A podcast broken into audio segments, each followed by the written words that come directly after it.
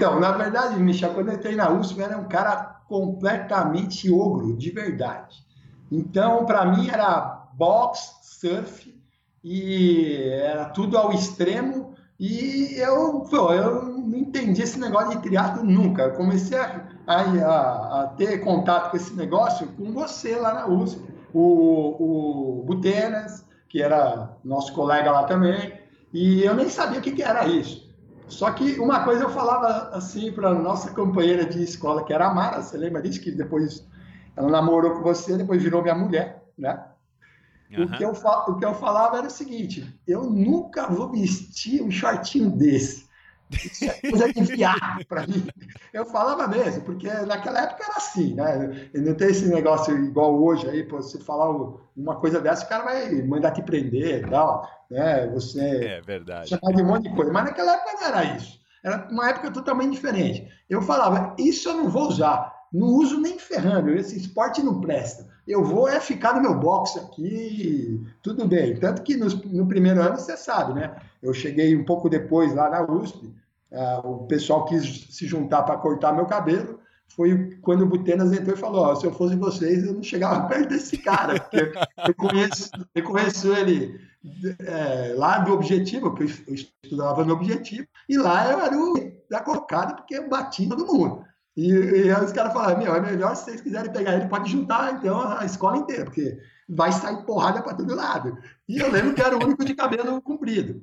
Até que quando começou a quebrar, crescer o cabelo dos calouros, eu resolvi cortar o meu. Aí eu cortei o meu por livre e espontânea vontade, entendeu?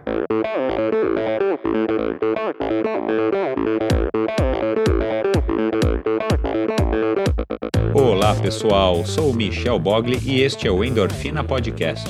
Aqui você ouve minhas conversas com triatletas, ciclistas, corredores e nadadores. Pessoas interessantes que são, acima de tudo, movidas à endorfina.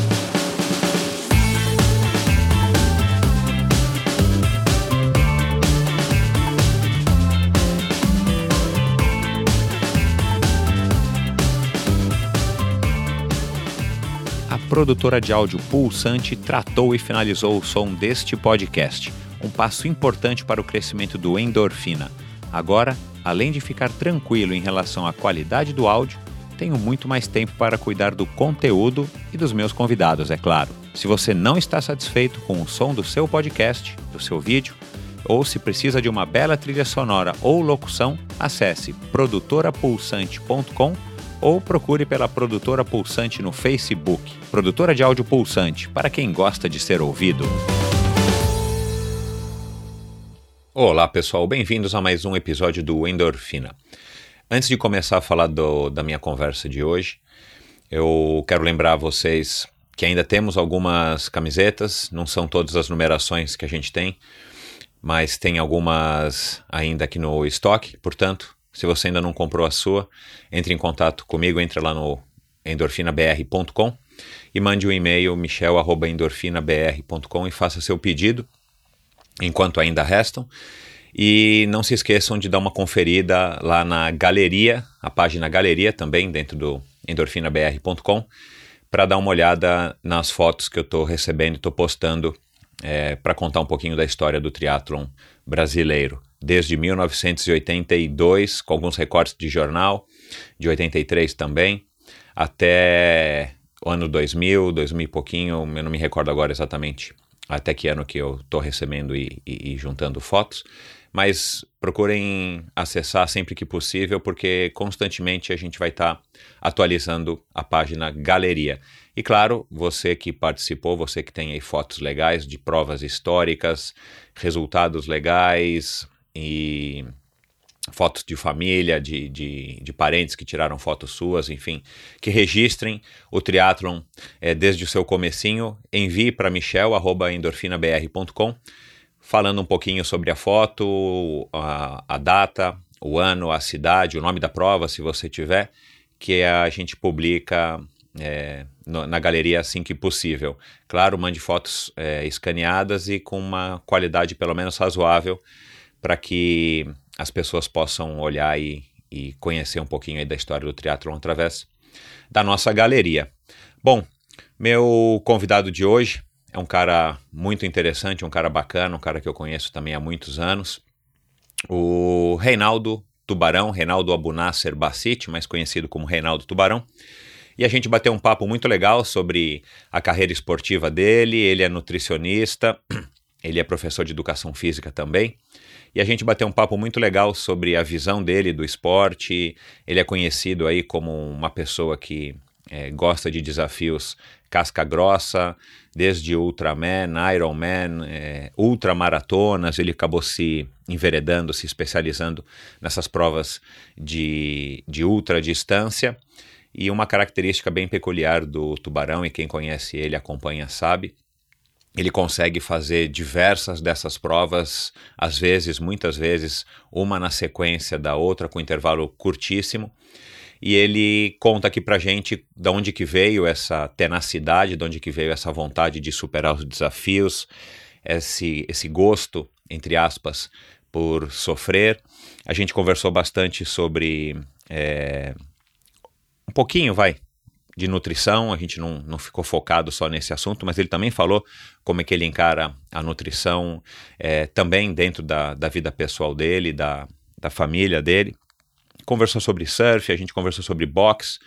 O Tubarão, na verdade, é, de surfista ele passou a, a boxeador e de boxeador ele passou a se tornar triatleta.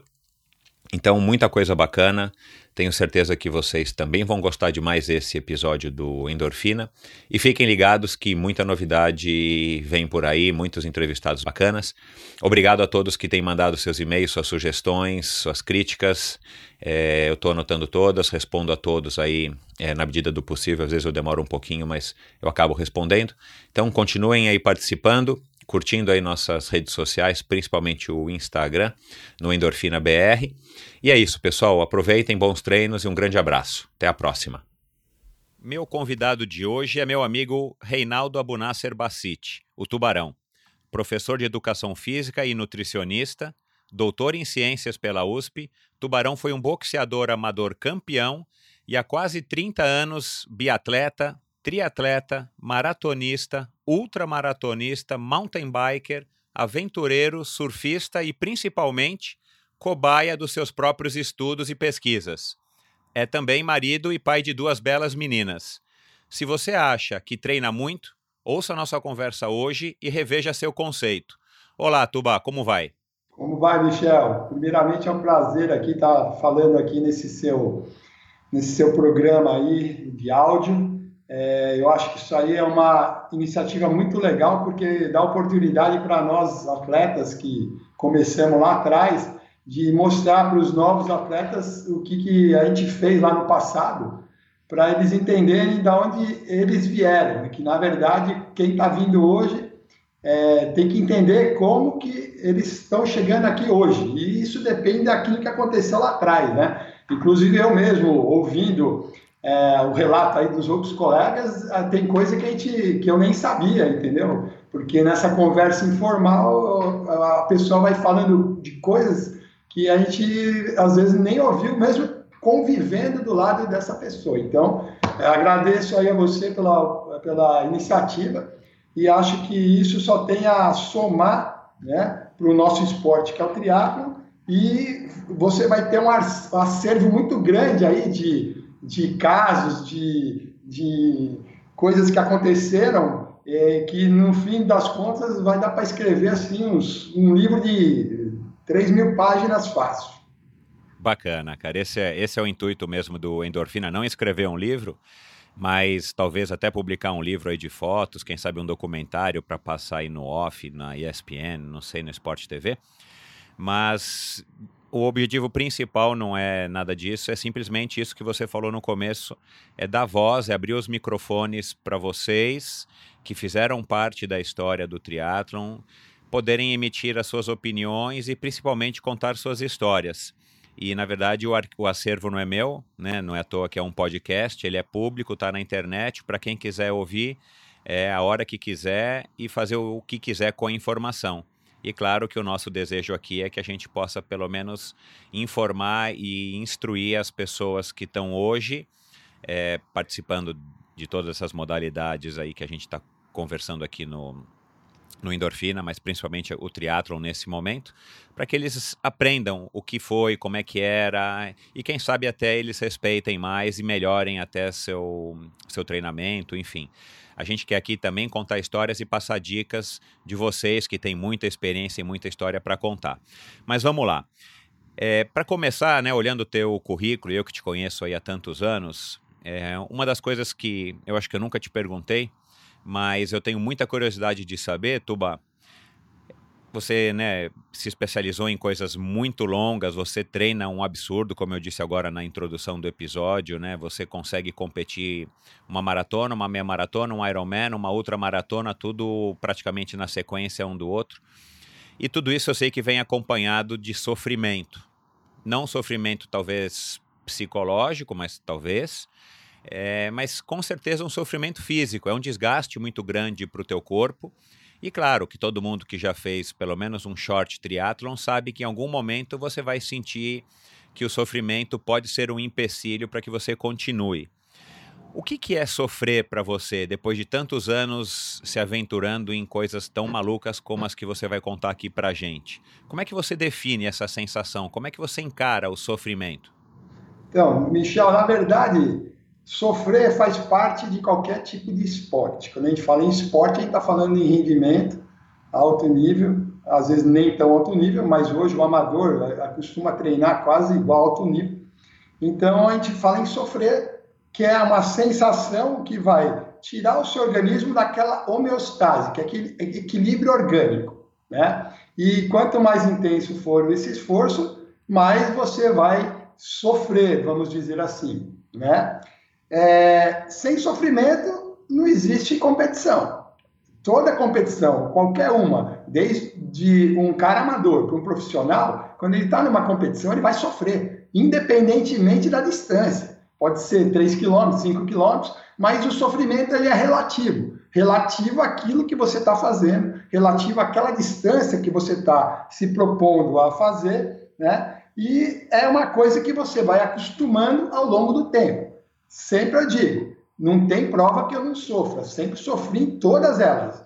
A única diferença é que hoje eu lido melhor com o sofrimento. Então, eu sou capaz de controlar meu sentimento de sofrimento e continuar, a, por exemplo, um exemplo, correr uma prova de 200 quilômetros é, com o pé totalmente destruído, é, sem a pele, já na carne viva, eu consigo correr mais 100 quilômetros. Isso é sofrer? É sofrer pra caramba. Mas hoje eu controlo isso. No começo eu não conseguia controlar, mas você vai aprendendo que ao longo do tempo você vai virando um atleta capaz de controlar o seu sofrimento, portanto você vai ser melhor naquilo que você faz, né? Então, eu falo, costumo falar para todo mundo, prova longa exige algumas coisas particulares do atleta que são é, não são para todo mundo. Primeiro, aprender a sofrer e acostumar com o sofrimento e transformar esse sofrimento numa coisa, é, até meio paradoxo eu falar isso, uma coisa prazerosa. Né? E, eu entendo, eu entendo. Você entende que você é atleta. Além disso, é, a gente sabe que ninguém consegue se preparar para uma prova dessas que eu faço hoje em dia, do dia para a noite. Isso é um estilo de vida que vem se é, concretizando ao longo de um período de tempo, que posso te falar que é um tempo longo, e cujo qual hoje você consegue é, desempenhar uma prova de 200 quilômetros como se fosse correr uma prova de 10 quilômetros, pelo menos na minha cabeça e na minha sensação de sofrimento. É lógico que se eu falar para alguém aí na rua que eu corro 200 quilômetros, o cara vai falar que eu estou mentindo, que isso é um absurdo. Mas eu corro, viro dia e noite sem dormir não paro de correr, né? É isso que eu entendo de sofrimento. Fisiologicamente, né? O sofrimento é o seguinte: você tira o seu corpo daquele estado de equilíbrio, porque você tem que enviar sangue para o músculo ativo, oxigênio para o músculo ativo, nutriente para o músculo ativo. Então você aumenta a sua frequência cardíaca, aumenta seu débito cardíaco, que é o volume de ejeção que o coração é, injeta de sangue por minuto, e aí você tem que equilibrar todo esse desconforto atingindo um estado de equilíbrio. Depois que você atinge esse estado de equilíbrio, como eu digo, numa prova de ultramaratona, basta me dar água, sal, né? e carboidrato que eu corro 10 dias sem parar.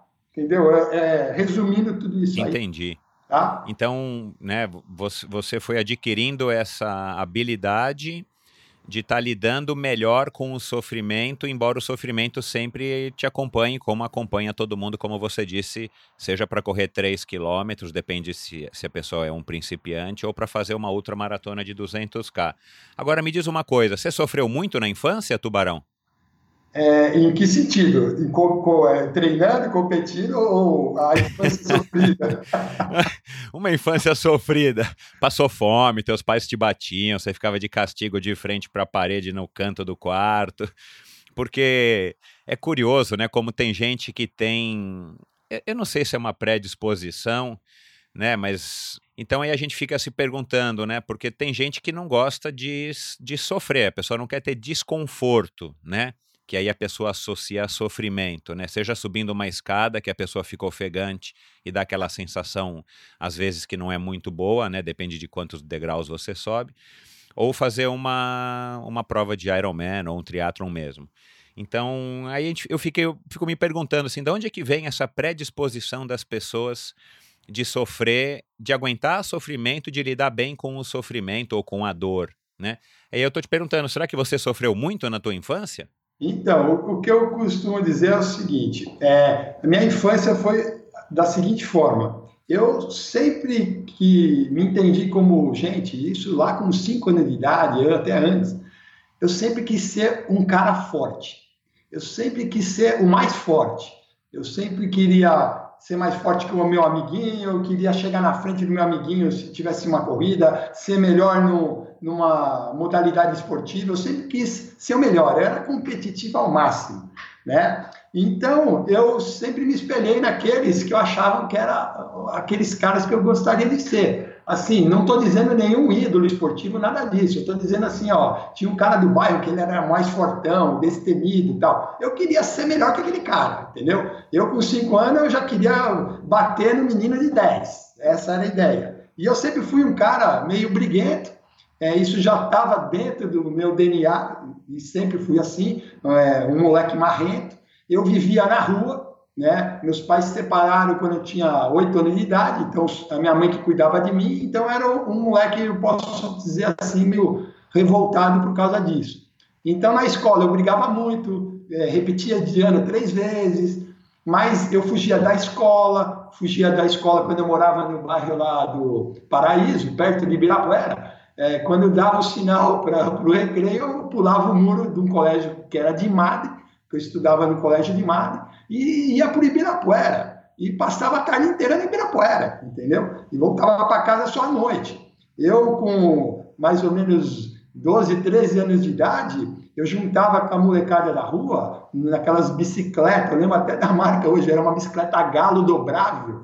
Eu amarrava o meu skate, meu carrinho de rolemã na bicicleta, e eu saía do Paraíso até a USP, saía 11 horas da noite e voltava 3, 4 da manhã, e a gente ia lá na descida da biologia, ficar descendo aquilo de skate e de carrinho de rolemã.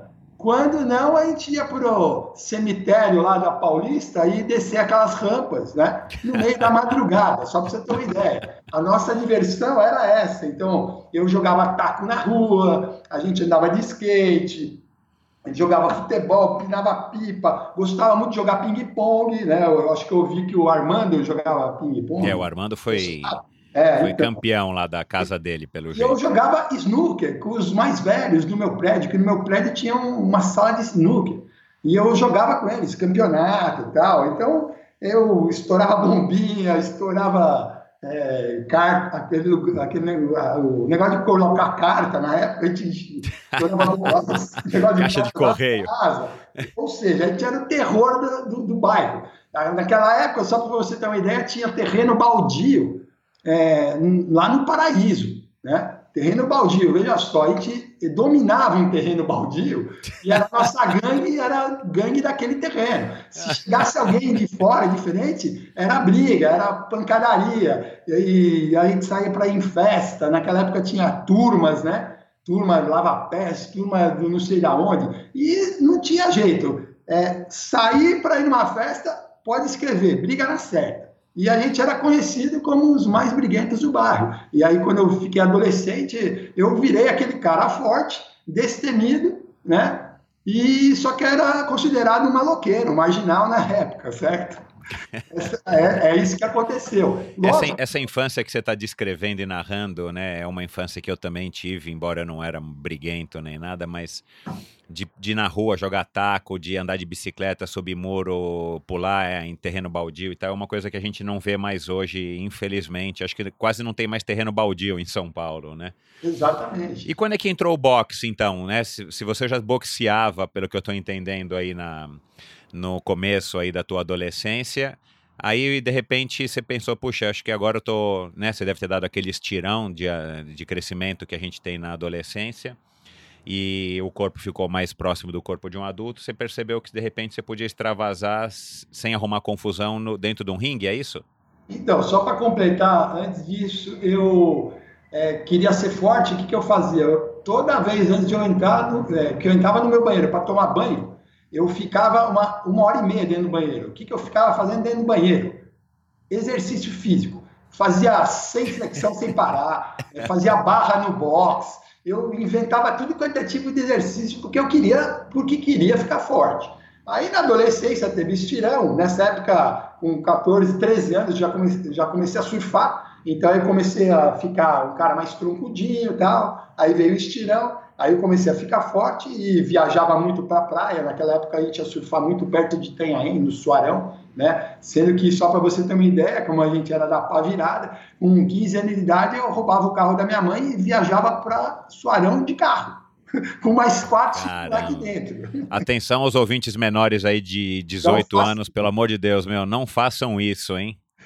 É que na época era diferente, Michel. Eu tinha moto com 16 anos e a gente não andava de capacete, não andava com nada, entendeu? A moto não tinha nem farol, não tinha velocímetro, aquelas motos trail, era uma Montesa 360, só para você ter uma ideia.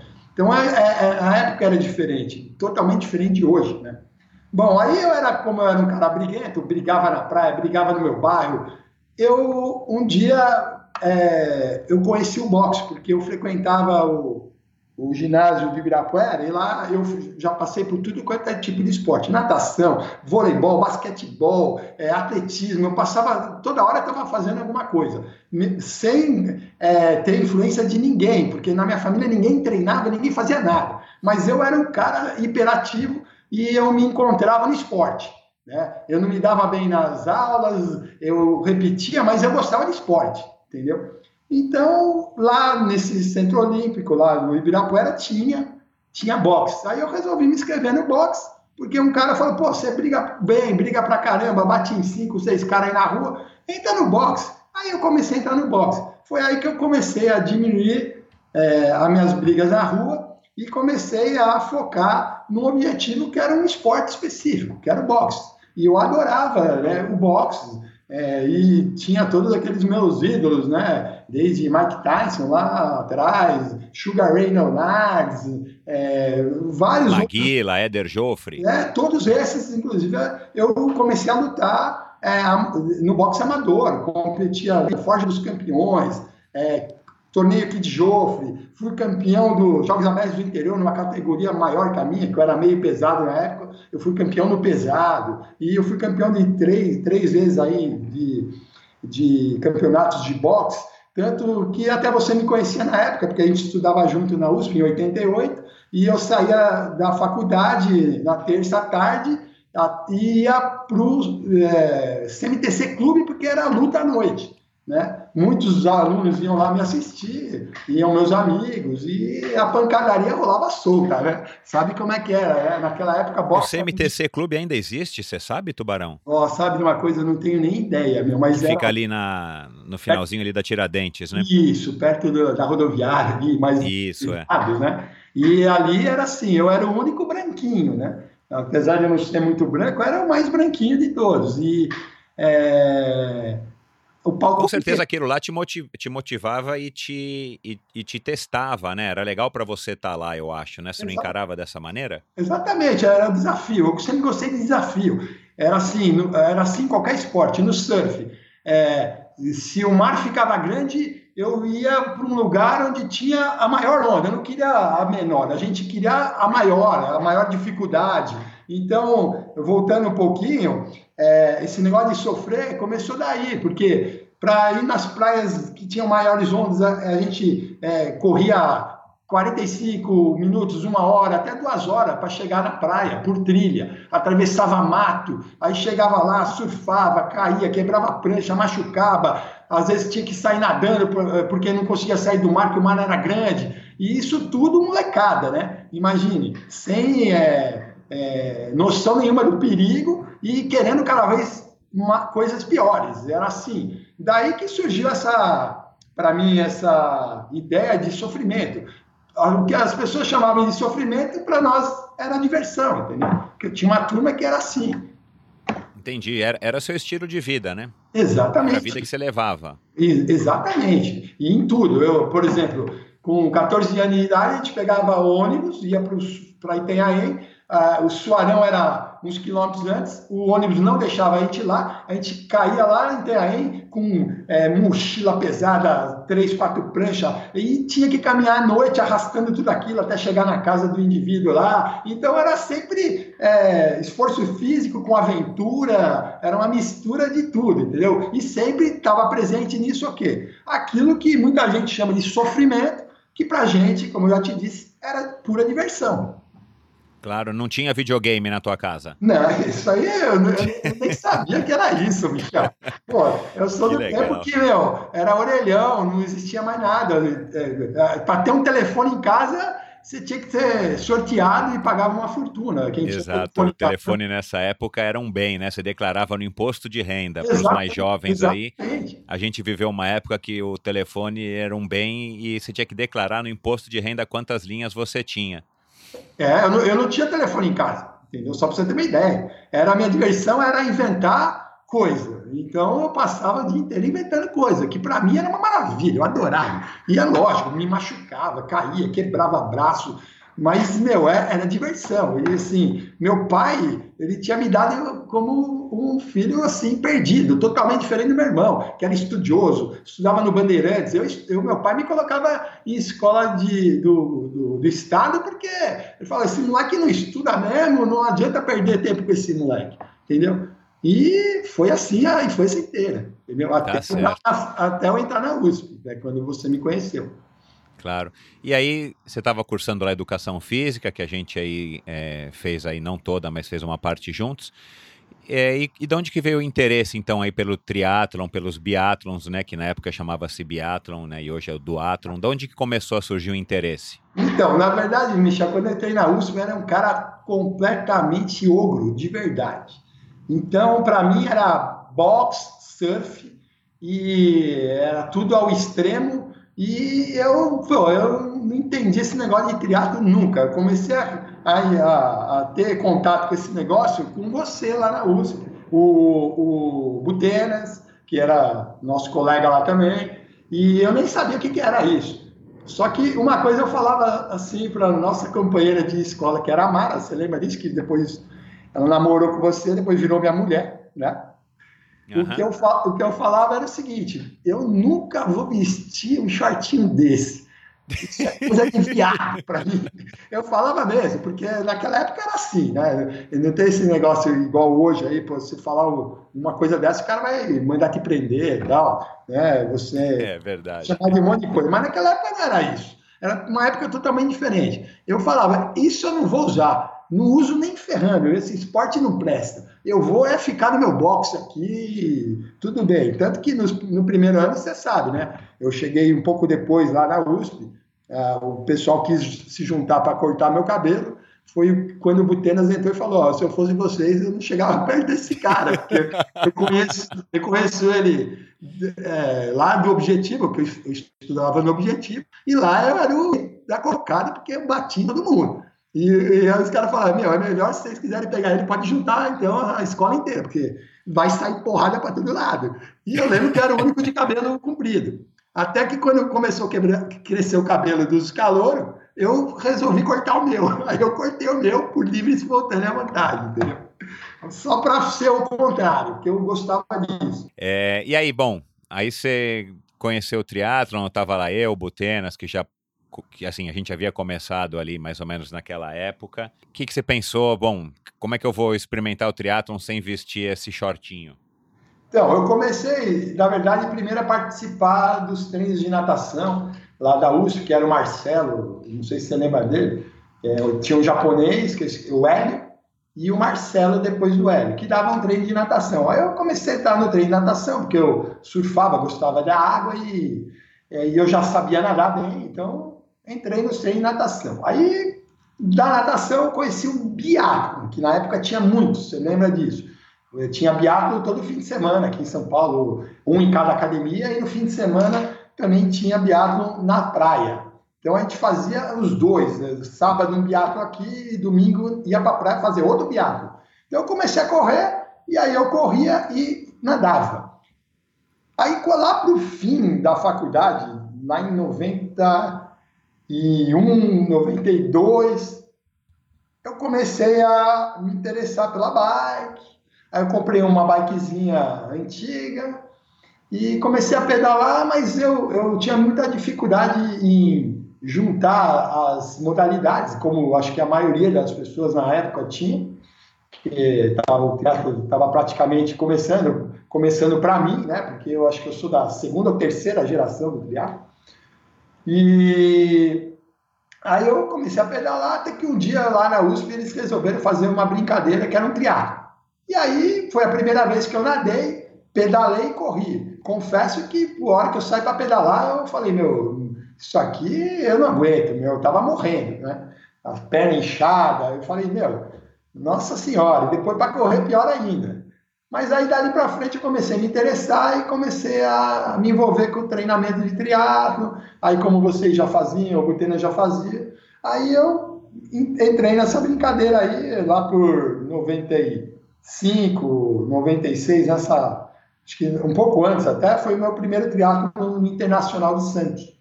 Aí eu fiz o Internacional de Santos usando uma mountain bike, porque na época não estava com uma bicicleta de triatlo, não tinha uma bicicleta que na verdade era speed, que a gente colocava um clipe lá na frente. E aí eu coloquei um clipe na bicicleta de, de mountain bike. Mountain. É, mountain bike e fiz o meu primeiro triatlo lá em Santos, que era um, um triatlo short. Depois disso, meu segundo triatlo foi um meio Ironman em Porto Seguro. Não sei se você se lembra, tinham muitos meio Ironmans em Porto Seguro, lembra? Antes do Ironman? Lembro, claro. Na verdade, era nem antes do Ironman. Na verdade, foi meio Ironman, depois teve uma prova só, que era um, dois terços do Ironman, que eu lembro que eu fiz essa, uma coisa que nunca... É, isso foi em 97. Isso, então eu comecei a fazer lá é, o triatlo em 95, 96 eu fiz o é, acho que em 95 mesmo eu fiz o meio Ironman, meu primeiro meio Ironman, que foi minha segunda prova de triatlon lá em Porto Seguro, porque eu já gostava de desafio, então qual que era a maior? Ah, é essa aí. Aí eu fiz. Aí depois foi para dois terços do Ironman. Aí eu fiz dois terços do Ironman. E depois disso virou Ironman e eu já é, fui para o Ironman, só que esse Ironman que virou lá em Porto Seguro foi meu segundo Ironman, porque o primeiro foi em 97, lá na Flórida. Antes eu passei um mês no Havaí para conhecer o que era Ironman de verdade. Fiquei um mês no Havaí, é, com, acompanhei a prova do Havaí inteirinha. E depois, uma semana depois, eu fui para a Flórida e fiz meu primeiro Ironman na Flórida em 97. E em 98, né, eu fiz o Ironman de, de Porto Seguro. Porto Seguro. É que foi o primeiro, vamos dizer, vai o Ironman na segunda fase do Ironman do Brasil, né? Teve Ironman lá atrás, no comecinho no Rio de Janeiro, que a Fernanda, o Alexandre o Armando ganharam. E depois parou, e aí o Djan Madruga conseguiu transformar o meio Ironman de Porto Seguro num Ironman. Em 97 foi justamente essa, essa prova de transição de dois terços de Ironman, que aliás é uma distância muito interessante, né? Pô, gostei muito dessa prova, e aí que eu me apaixonei pela prova longa. E aí eu comecei a fazer só Ironman. Eu gostava do Ironman porque eu gostava da prova, eu gostava do treino, que aí juntava eu, o Edmundo Caetano, é, o Rodrigo Tadei, o Caco, é, tinha bastante gente, o Edmundo, é, o Edmundo já falei, um monte de gente, inclusive a gente treinava lá no Projeto Aqua, eu nadava lá só, né? E o Marcos Paulo estava lá na época. E aí a gente era treino todo final de semana, só que como a gente não tinha muita noção de treino, de Ironman, a gente se espelhava em quem? Naqueles atletas que eram sucesso no mundo. Na época, Mark Allen, David Scott. E o treinamento deles, você sabe que se baseava num treinamento de muito volume, né? Foi daí que eu fui acostumando com muito volume, porque a gente fazia para fazer um, saía para fazer um treino 6 horas da manhã lá na estrada, na Bandeirantes, e terminava o pedal por volta das 5 da tarde. E depois saía para correr mais duas horas, então terminava o treino 7 horas da noite. Deu para entender? Passava o dia inteiro treinando. Treinando, é. é. Naquela época a gente tinha essa. Não, não era um lema, mas era um hábito de quanto mais, melhor. Exatamente. E eu descobri agora, faz poucos anos, que os gringos também tinham essa, essa impressão.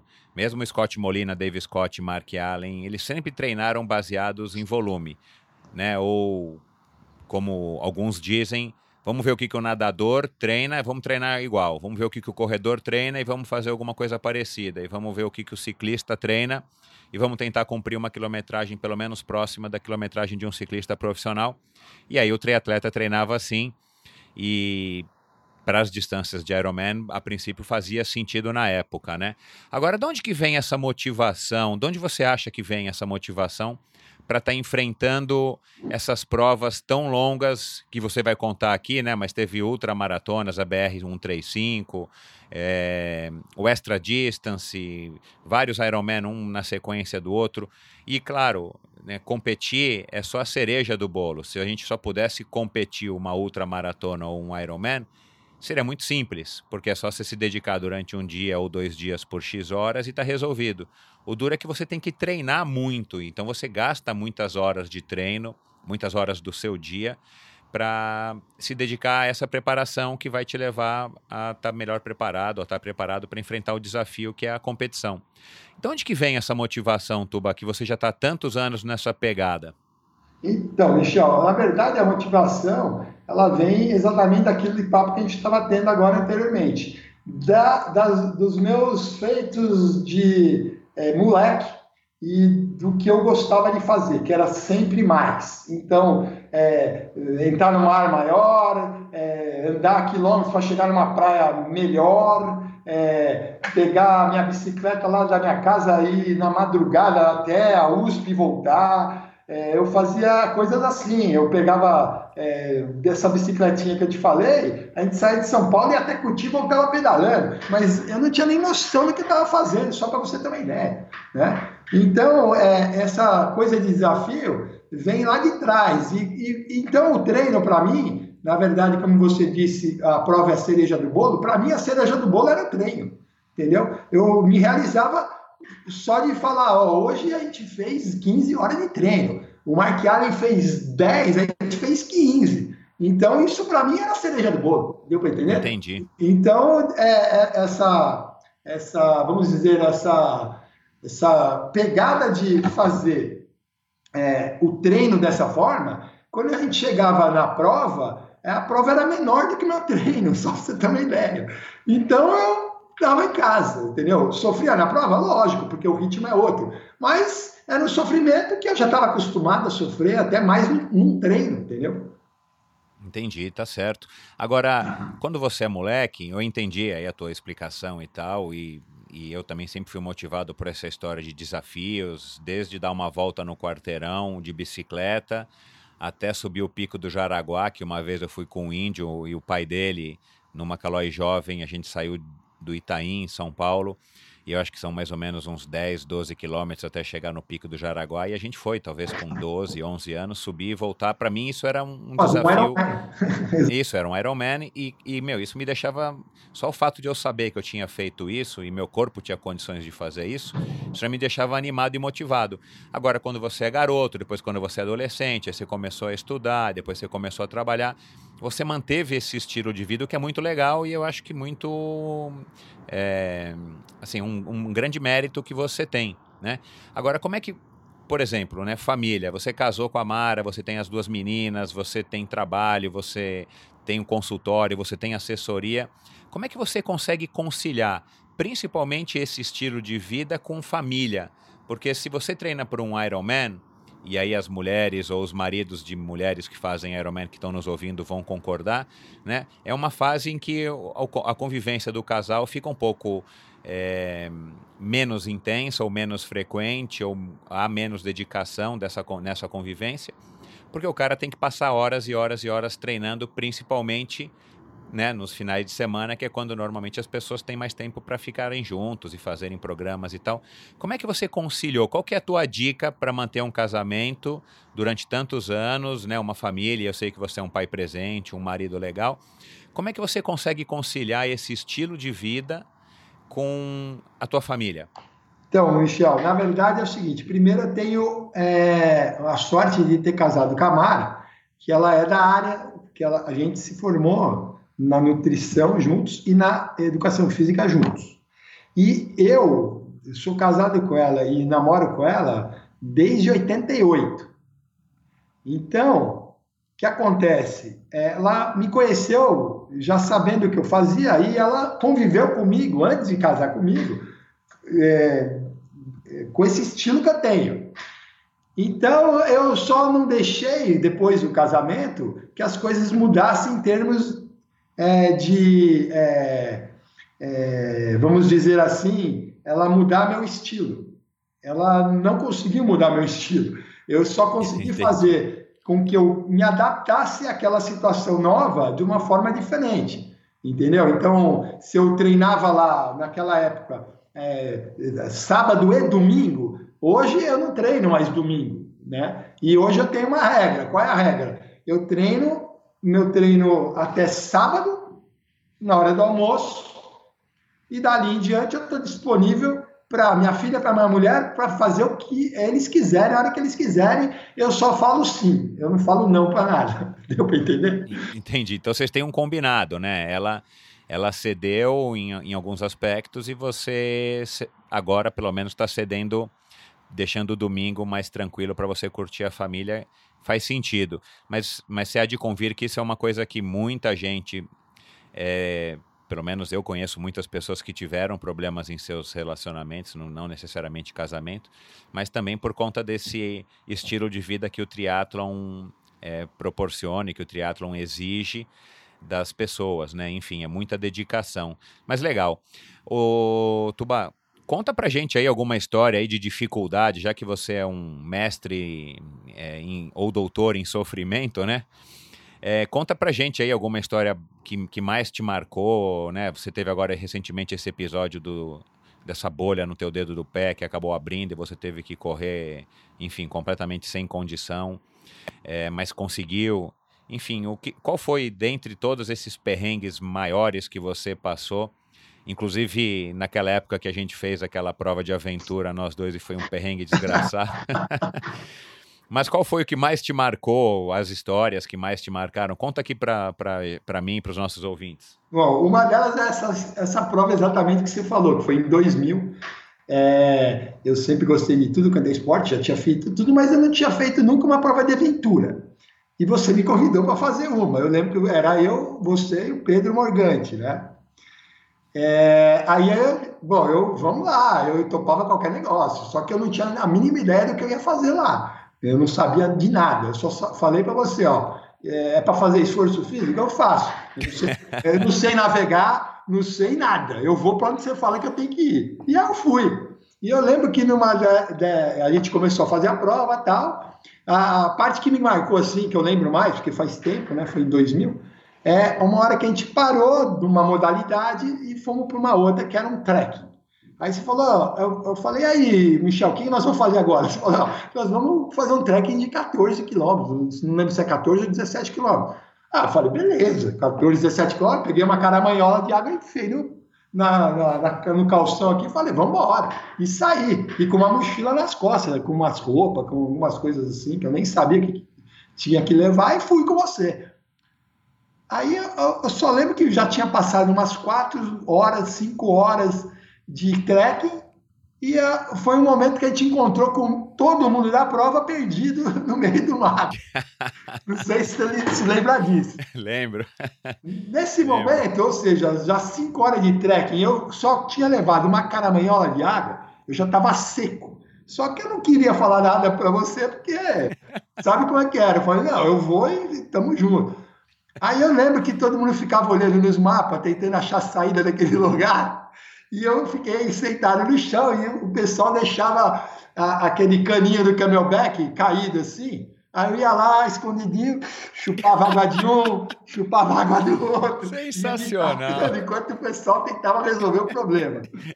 Até uma hora que eu lembro, não sei se você lembra que eu falei para você, eu falei, ah, Michel, tá todo mundo perdido, ninguém vai sair daqui, ó, tá vendo o rio passando ali? Vamos se jogar no rio, joga a mochila no rio, vamos seguir o curso do rio. Lembra disso? Lembro, cara. E aí a gente saiu no meio da água, né? E o rio foi levando, deu menos de um quilômetro, tava lá o PC, entendeu? E a gente saiu na frente de todo mundo. E aí pegamos as mountain bike e andamos de mountain bike, mas não sei quanto, e estamos dentro das cavernas. Não sei se você lembra o buraquinho, que a gente estava na caverna. Saía Foi no água, petar, né? É, saía com água no pescoço aqui, tinha que entrar de capacete, porque ali estalactites podiam machucar sua cabeça, te cortar, aí saía num salão gigante, que a gente tinha que escalar até uma fenda lá, na, lá em cima e sair daquele buraco, né? Isso já era de noite. Até que você falou assim, ó, oh, Tubarão, a gente tá bem, vamos cortar um caminho aqui, que eu tô olhando no mapa, e a gente, meu, vai cair lá na frente do PC, vai se dar bem. Falei, vamos. A gente andou a noite inteira, chegamos do outro lado, tinha uma equipe parada, e disse, e aí, o que, que foi? Falou, ah, daqui não dá para passar, tem um penhasco aqui na frente, tem que voltar tudo. Ai, caramba, meu, essas histórias são muito boas, cara. Então, aí a gente andou tudo de novo de volta, aí já estava tudo perdido. E aí a boia cross, que você se cortou inteirinho no final da prova, e aí é, então. volta, minha irmã estava dando assessoria para gente, aí eu comecei a ter uns arrepios assim no carro, meio estranho. Aí eu voltei para casa, você foi para a Sul, aí eu falei, deixa eu, na época eu já tinha os suplementos bacanas, falei, vou tomar esses suplementos aqui que eu tá ficando meio fraco, alguma coisa pode acontecer, e tomei. Passou dois, três dias, ainda fiquei encafifado com esse negócio, foi quando eu resolvi ligar para você para saber é, se você estava legal, sei lá, que, que tinha ido e tal. Aí a hora que eu liguei, a tua mãe atendeu e falou assim, eu falei, cadê o Michel? Ela falou, ó, ele está internado no Einstein e eles não sabem o que ele tem, está na UTI. Eu falei, como assim? Aí um dia depois descobriram que você tinha pego leptospirose. Você lembra disso? Lembro, claro, claro que eu lembro, né? Eu, tive, eu senti a leptospirose, cara. Então. Mas é, essa foi, essa foi uma história bacana. E prova de aventura, acho que para quem gosta de sofrer, a, o frio, a fome, a, a sede, o desconforto, né? De você passar horas e horas e horas no meio do mato, no meio da floresta, caverna, mountain bike e tal. É uma época, foi uma época bem legal. Agora e nas ultramaratonas, assim, algum outro perrengue que você se recorde que você teve que enfrentar e ou conseguiu ou não conseguiu? Como é que foi? Sim, ó, é, falando de Ironman, nunca passei perrengue no Ironman, a, a, a não ser uma única vez que, que caí da bike, quebrou a bike e eu é, faltava 20 km para terminar, eu corri é, no asfalto descalço 20 quilômetros levando a bike e depois fiz a maratona. Tá? O pé chegou todo ralado e tal, mas não foi nada muito muito assim. Mas nas ultramaratonas a coisa é diferente, entendeu? Porque são 235 quilômetros, 217 quilômetros, às vezes 320 quilômetros de corrida, que você não para, e é, o chão totalmente acidentado, é, é, são vários fatores que estão presentes lá, e o pé não tem como, o pé vai destruir. E eu estava correndo numa dessas maratonas, ultramaratonas, faltava ainda 120 quilômetros para terminar, eu comecei a sentir meu pé escorregando dentro do tênis. Falei, meu, como assim meu pé está escorregando dentro do tênis? Até agora estava tudo bem, está escorregando. E, para minha infelicidade, eu resolvi tirar o tênis para ver o que aconteceu. A hora que eu tirei o tênis e tirei a meia, a meia estava colada. Eu puxei a meia, saiu a pele de todos os dedos. Nossa Senhora. Ou seja, como se eu desencapasse né, o meu dedo. Tudo ficou em carne viva. Aí começou a doer. Só que faltava 120 quilômetros para terminar a prova.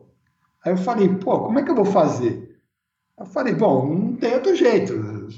Coloquei a meia de novo, não esperei não esfriar muito o meu corpo, enfiei o pé, amarrei o tênis e falei, agora vamos correr e, e tentar esquecer da dor. E aí eu fui fazendo isso, consegui controlar a dor, apesar de sentir a dor, e terminei a prova, entendeu? E quando eu cheguei lá e tirei o tênis, naquela pele que já estava descascada, eu tive bolha embaixo da bolha, né? Entendeu? Nossa Senhora. Então, é, ficou destruído. Foi uma, assim, uma superação mental para eu terminar aquela prova. Aquela prova não foi mais física, foi mental. Entendeu? É, foi um momento difícil para mim nessa prova, né? E... Entendi, tá certo.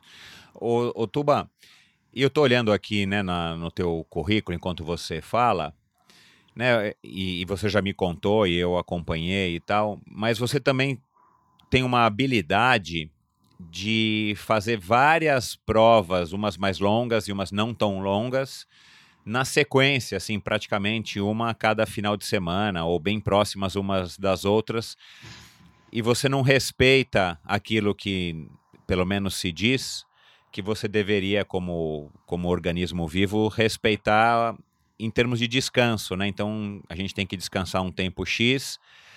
Como é que você consegue isso? Qual que é o teu segredo? Né, eu sei que você é super a favor de suplementos e tal, como você acabou de falar que naquela época você já tinha os seus suplementos e tal.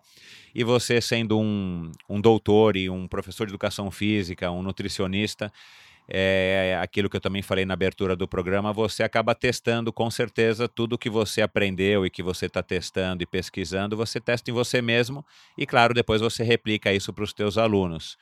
Mas qual que é o segredo, assim, o que a, a que você deve o fato de você conseguir fazer de repente uma sequência de provas em distâncias super longas e ultra longas e conseguir se manter saudável? Então, algumas coisas a gente tem que voltar para trás para entender isso. Primeiro, é, é, quando eu era surfista, né, naquela época eu surfava muito, a gente não só surfava, mas fazia caminhada, corrida, quando não tinha onda. Eu passava dois meses na praia e eu passava dois meses na praia surfando todo dia enquanto tinha onda. Mas todo dia que eu falo era assim, era de seis a oito horas por dia, né? Porque era uma queda na água de manhã, uma no meio-dia e uma no fim de tarde. Então dava no mínimo seis a oito horas por dia remando. Né? Quando não tinha onda, a gente estava inventando outra coisa para fazer. E eram dias seguidos, um atrás do outro, dois meses sem parar. Né? A gente vivia a base, porque ficava só molecada na praia, sem pai, sem mãe, sem nada. A gente ficava à base de macarrão e ovo. Eu, só para você ter uma ideia, eu lembro, naquela época não tinha suplemento nem nada disso. Eu comia duas caixas de ovo por dia e mais de um quilo de macarrão no mínimo por dia. Nossa Sem senhora. contar uns 8 a 10 pães franceses com manteiga, é, leite, mais de 2 litros com chocolate, só para você ter uma ideia, né? Era assim que funcionava, né? E isso me deu uma base boa. Fora isso, tem outras... E você reagia bem a essa alimentação, né? Que você Oi? sabe hoje que não seria a melhor alimentação do mundo, mas na época, ainda moleque, isso te dava sustento é, para assim, continuar surfando dois meses direto. É, né? não tinha como. Toda vez que a gente sentava numa mesa, tinha que comer eh, três pratos, só para você ter uma ideia, porque não tinha outro jeito, porque a maior parte a gente estava surfando ou em atividade física, então não tem como. E como não tinha suplemento na época, não tinha o que levar para comer. Eu passava seis horas dentro do mar e não comia nada. Deu para entender?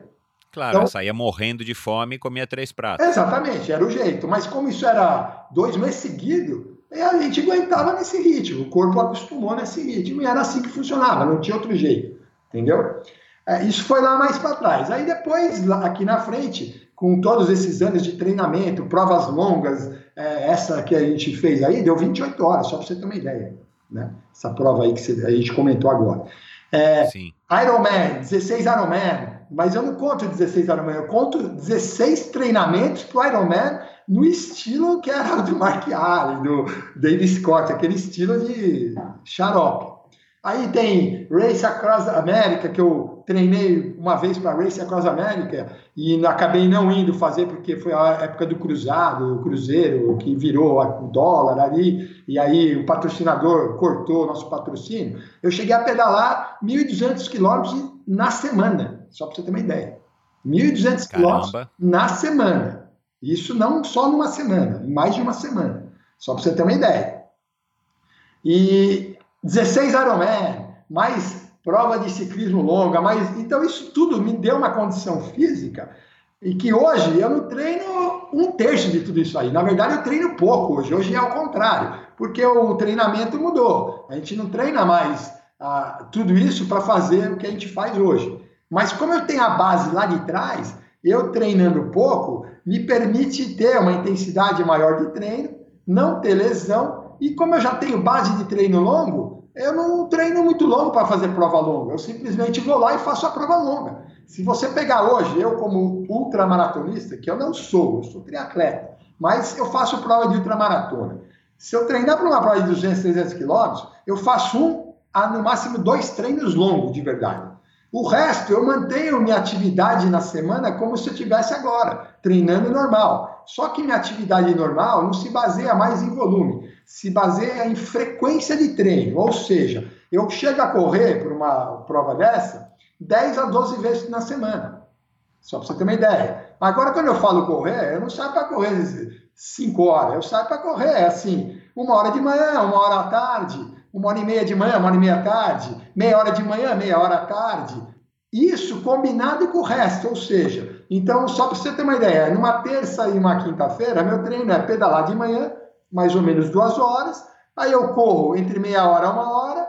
Aí depois, à tarde, eu volto para o treino de novo, eu nado, corro de novo, pode ser só meia hora, pode ser uma hora, e depois faço musculação. Esse é o treino de terça e quinta, por exemplo.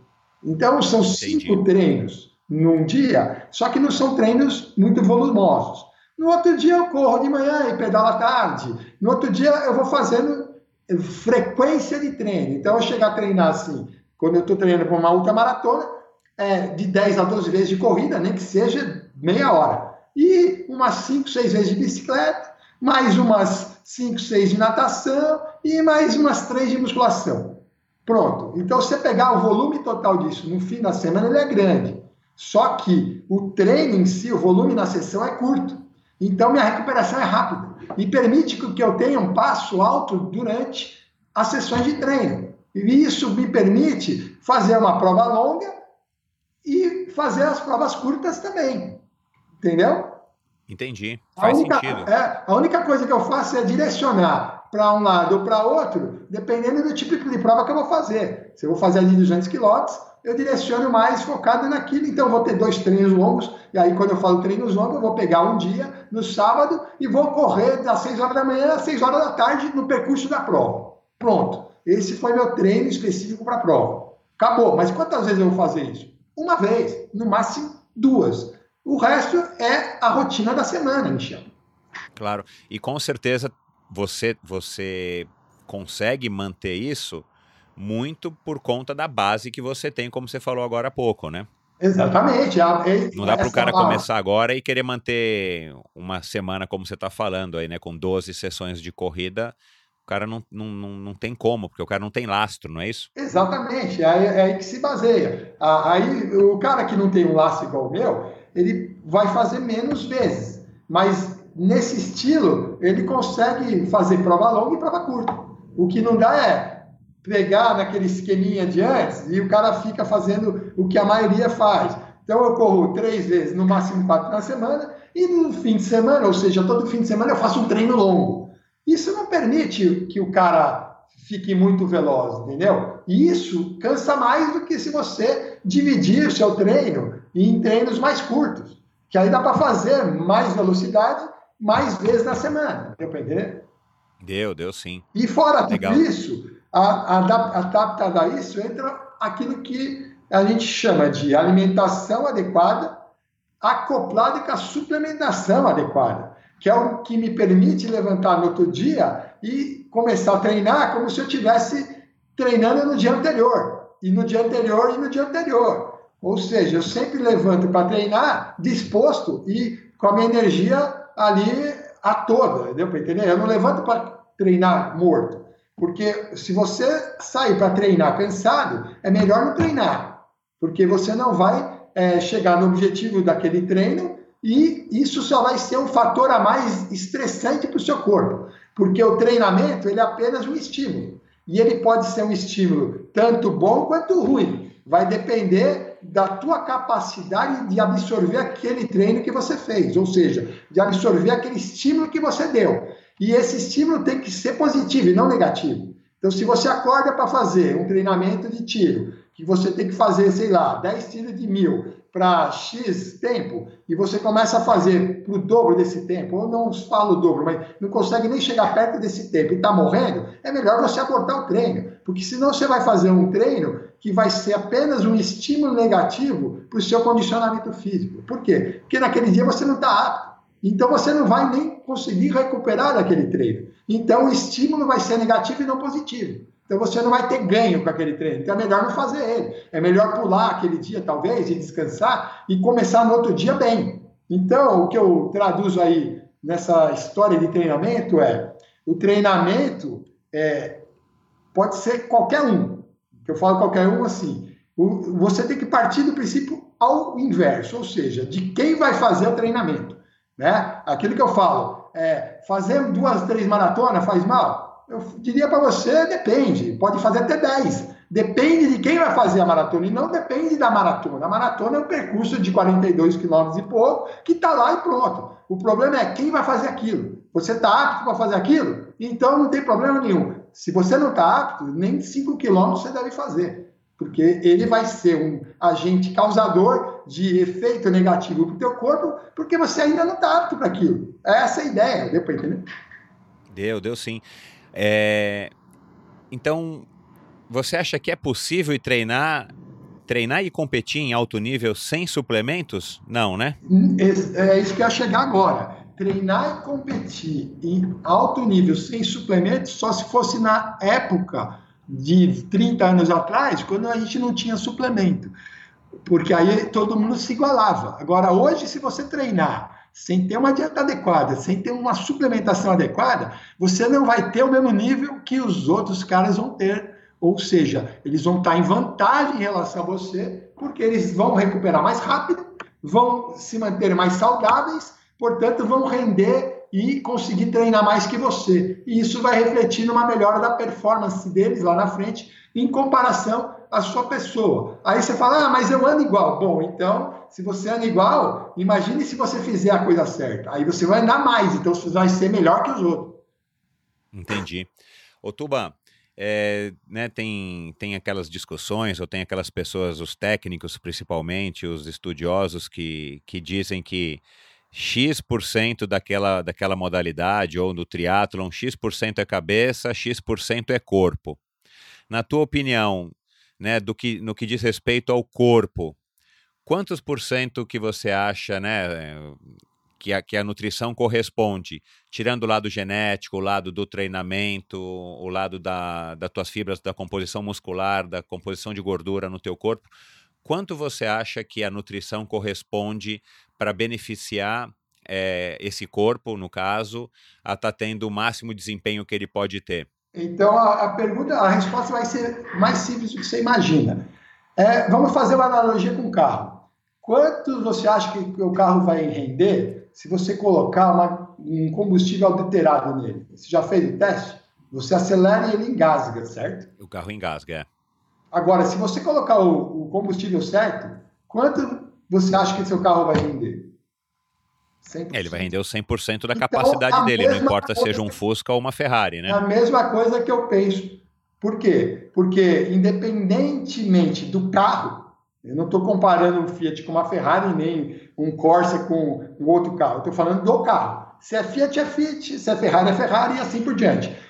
Ele foi projetado com, e tem um motor e tem uma potência que ele pode chegar naquela potência X. Acabou. Se você der o combustível que foi projetado para colocar naquele carro, ele vai render 100% do motor dele. Acabou. Então, essa é a analogia que eu faço com a nutrição. Quando eu falo nutrição, estou me referindo à nutrição e suplementação adequadas e o organismo daquele indivíduo. Né? Se você quer que aquele organismo rende 100%, você tem que dar o combustível para ele. Por quê? Porque aquele organismo ele é dependente para funcionar daquele combustível. Por que você tem fome? Porque sua glicemia cai. Por que sua glicemia cai? Porque teu combustível está acabando. Então, se sua glicemia cai e gera uma situação de fome, é sinal de que o tanque esvaziou e você tem que comer. E se eu não comer, eu não consigo dar um passo numa prova. Deu para entender? Tá certo. Não, aliás, essa explicação é bem bacana, fica bem claro aí para qualquer um que queira entender. É, fala um pouco aí das, né, já que hoje em dia, né, nutrição é uma, é uma coisa que está em voga, é, é, é, quase que uma moda, né? Todo mundo tem que ter um nutricionista. Enfim, até minha filha outro dia falou que queria ter uma nutricionista e tal. É, essas dietas da moda, né? Assim, é, eu tenho, eu tenho, eu tenho um pensamento que é o seguinte: você me corrige se eu tiver errado, né? Se houvesse hoje uma dieta que fosse super, é, enfim, um sucesso, que fosse uma coisa que funcionasse, uma coisa unânime, ou um, mesmo um suplemento, seja um suplemento mais específico, mais técnico, ou mesmo esses suplementos, né, entre aspas aqui genéricos, tipo Herbalife, ou sei lá é, todo mundo saberia por conta das redes sociais, né? E eu ouço aí em algumas entrevistas e leio algumas notícias que a indústria das dietas, do diet, do light e, de, e dos livros que, que são publicados aí dessas pessoas que se tornam, acabam se tornando famosos por conta das dietas que, que prescrevem e que inventam, acabam movimentando aí bilhões e bilhões de dólares, principalmente na Europa e Estados Unidos, Estados Unidos mais. E aqui no Brasil, na esteira também, como a gente copia tudo e está um país aí em desenvolvimento, é, a gente também gasta e investe muito. Se você passa em qualquer banca de jornal hoje, cara, é bizarro a quantidade de revistas que tem tratando de tudo quanto é assunto de nutrição, de dieta e de doença. Né? Tem uma revista específica para falar de dor no joelho, uma para falar do uso da couve, o uso medicinal da couve, o uso nutricional do abacate, enfim. É, o, o que, que você diz aí dessas dietas da moda? Qual é a, a dieta? Não precisa passar aqui para gente uma, uma receita nem nada, mas em termos gerais, né? Agora a cetogênica está em moda, essa história de não comer carboidrato e viver à base de gordura. Teve a paleolítica, teve a de low carboidratos. É, o, assim, o que, que você acha disso tudo? É, e o que, que você acha que é a, a, a melhor dieta, no sentido de a melhor, a melhor maneira do sujeito se alimentar, no caso aqui nosso, fazendo esporte?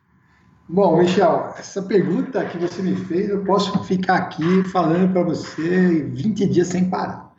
Tá? Você pode me dar um, eh, deixar carboidrato aqui. Vamos tentar resumir isso aí, vai, em dois minutos. É, o problema é o seguinte: é, as pessoas enxergam a coisa ao contrário. O que, que eu estou querendo dizer? Estou querendo dizer o seguinte: em vez de você procurar qual é a melhor dieta, você tem que procurar saber como o organismo humano funciona. Porque vamos colocar a gente aqui como animais, né? Nós somos uma espécie, a espécie humana, certo ou não? Você certo. tem outras espécies de animais. Você tem, às vezes, uma espécie parecida com a outra que vivem em lugares diferentes. E o que, que rege tudo isso? O rege que rege tudo isso é a bioquímica e a fisiologia de cada espécie. Por exemplo, é, o cara, é, um animal, por exemplo, que vive num determinado local, ele se adapta a uma determinada alimentação, isso é uma questão de evolução, tá falando lá de trás, milhões de anos atrás. A evolução dele chegou numa, num ponto que ele se adaptou à oferta de alimento que tem naquela região, que é diferente de, de outra região. Deu para entender? E cada animal tem uma fisiologia diferente. Por exemplo, o elefante ele come casca de árvore. Ele tem é, enzima para digerir celulose, coisa que nós humanos não temos. Então você falar, pô, eu queria ficar forte igual um elefante, então eu vou comer casca de árvore. Eu já estou traduzindo isso naquele pensamento de causa e efeito que nós seres humanos temos em relação àquilo que a gente observa. Quando você não tem é, é, o estudo, quando você não sabe daquilo que está falando. Então eu vou olhar para o elefante e falar, pô, se o cara é daquele tamanho comendo casca de árvore, eu também quero ficar forte. Será que se eu comer casca de árvore também não vai funcionar? Deu para entender? É, então o que acontece?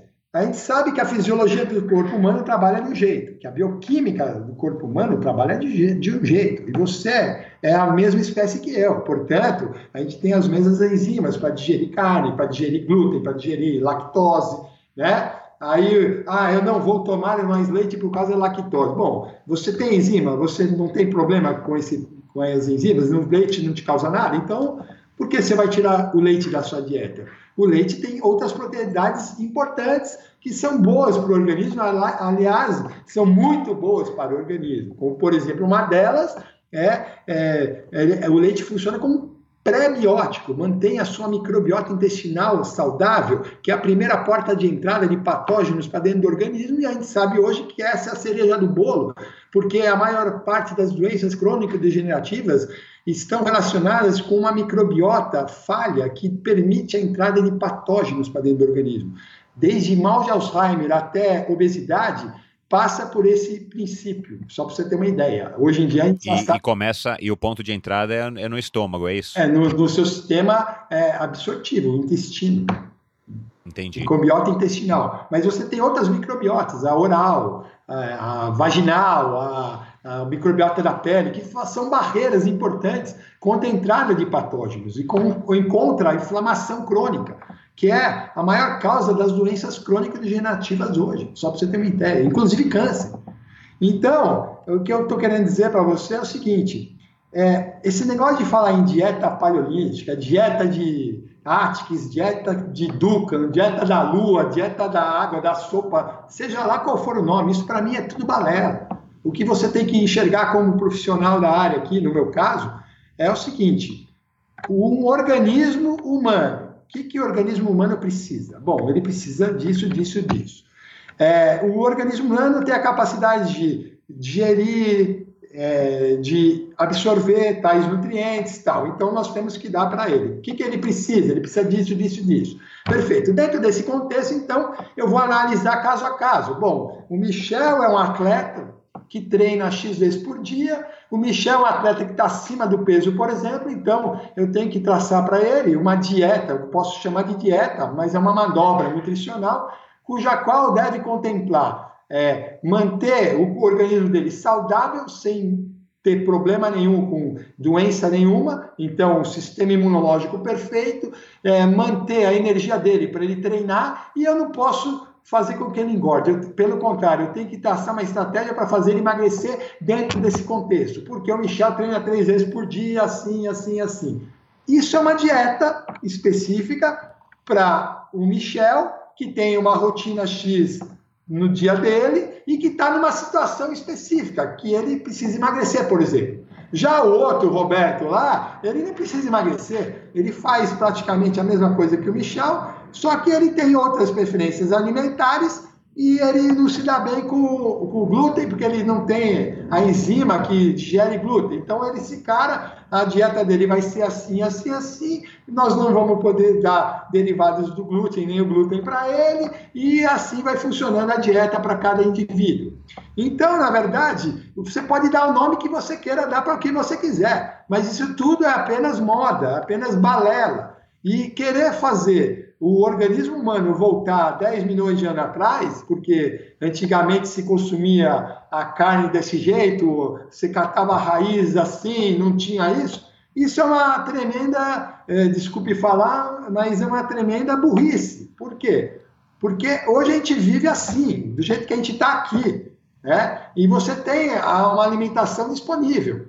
E se você quiser fazer uma dieta, porque você quer um objetivo específico, você tem que traçar as diretrizes para isso, levando em consideração o indivíduo que vai fazer essa dieta, a, a, a, condição dele atual, naquele momento, se ele tem algum problema não tem, se ele tem alguma enfermidade não tem, levando o objetivo dele em consideração e levando uma coisa mais importante de tudo que eu falo aqui, a genética de cada um. A genética do que eu te digo é a seguinte: tem cara que vai ficar magro tendo X, é, vamos falar até em percentual, que eu não gosto muito, mas X% de gordura no corpo. E tem cara que com esse mesmo X% vai ser um cara gordo.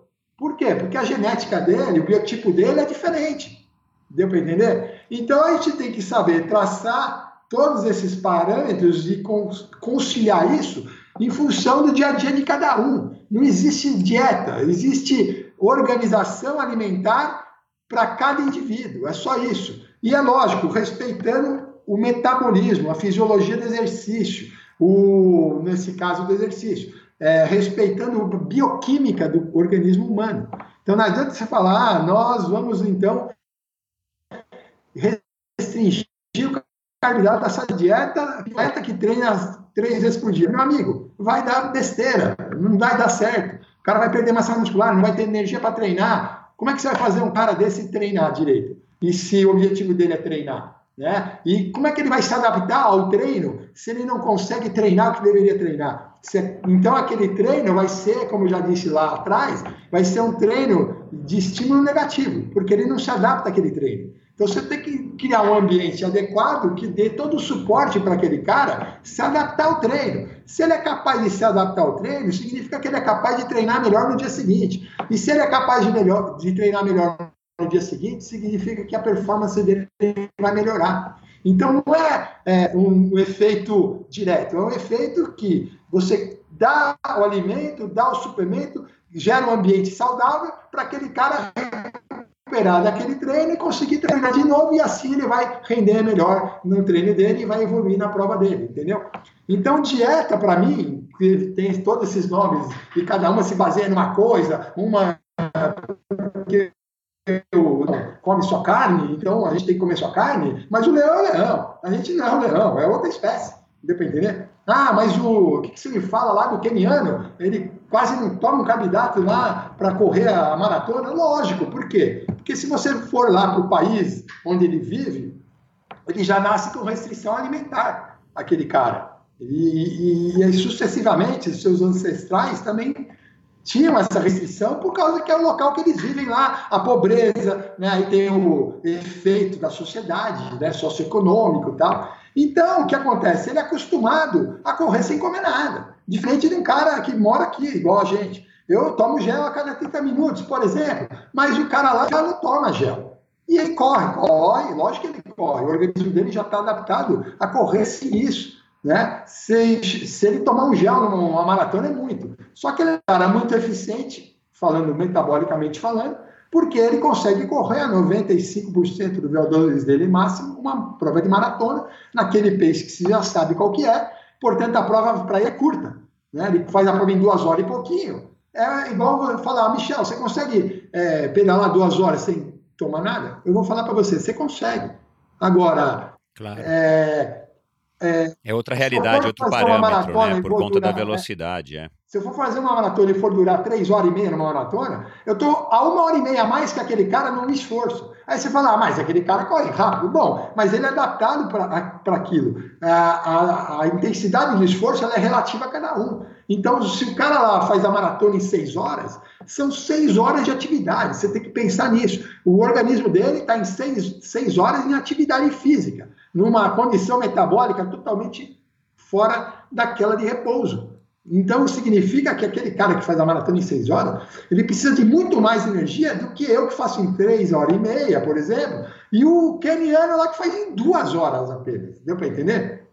Então, deu, deu sim. a coisa é complicada de ser analisada, mas é que as pessoas não conseguem é, ter esse, esse insight aí, porque falta uma coisa que chama informação.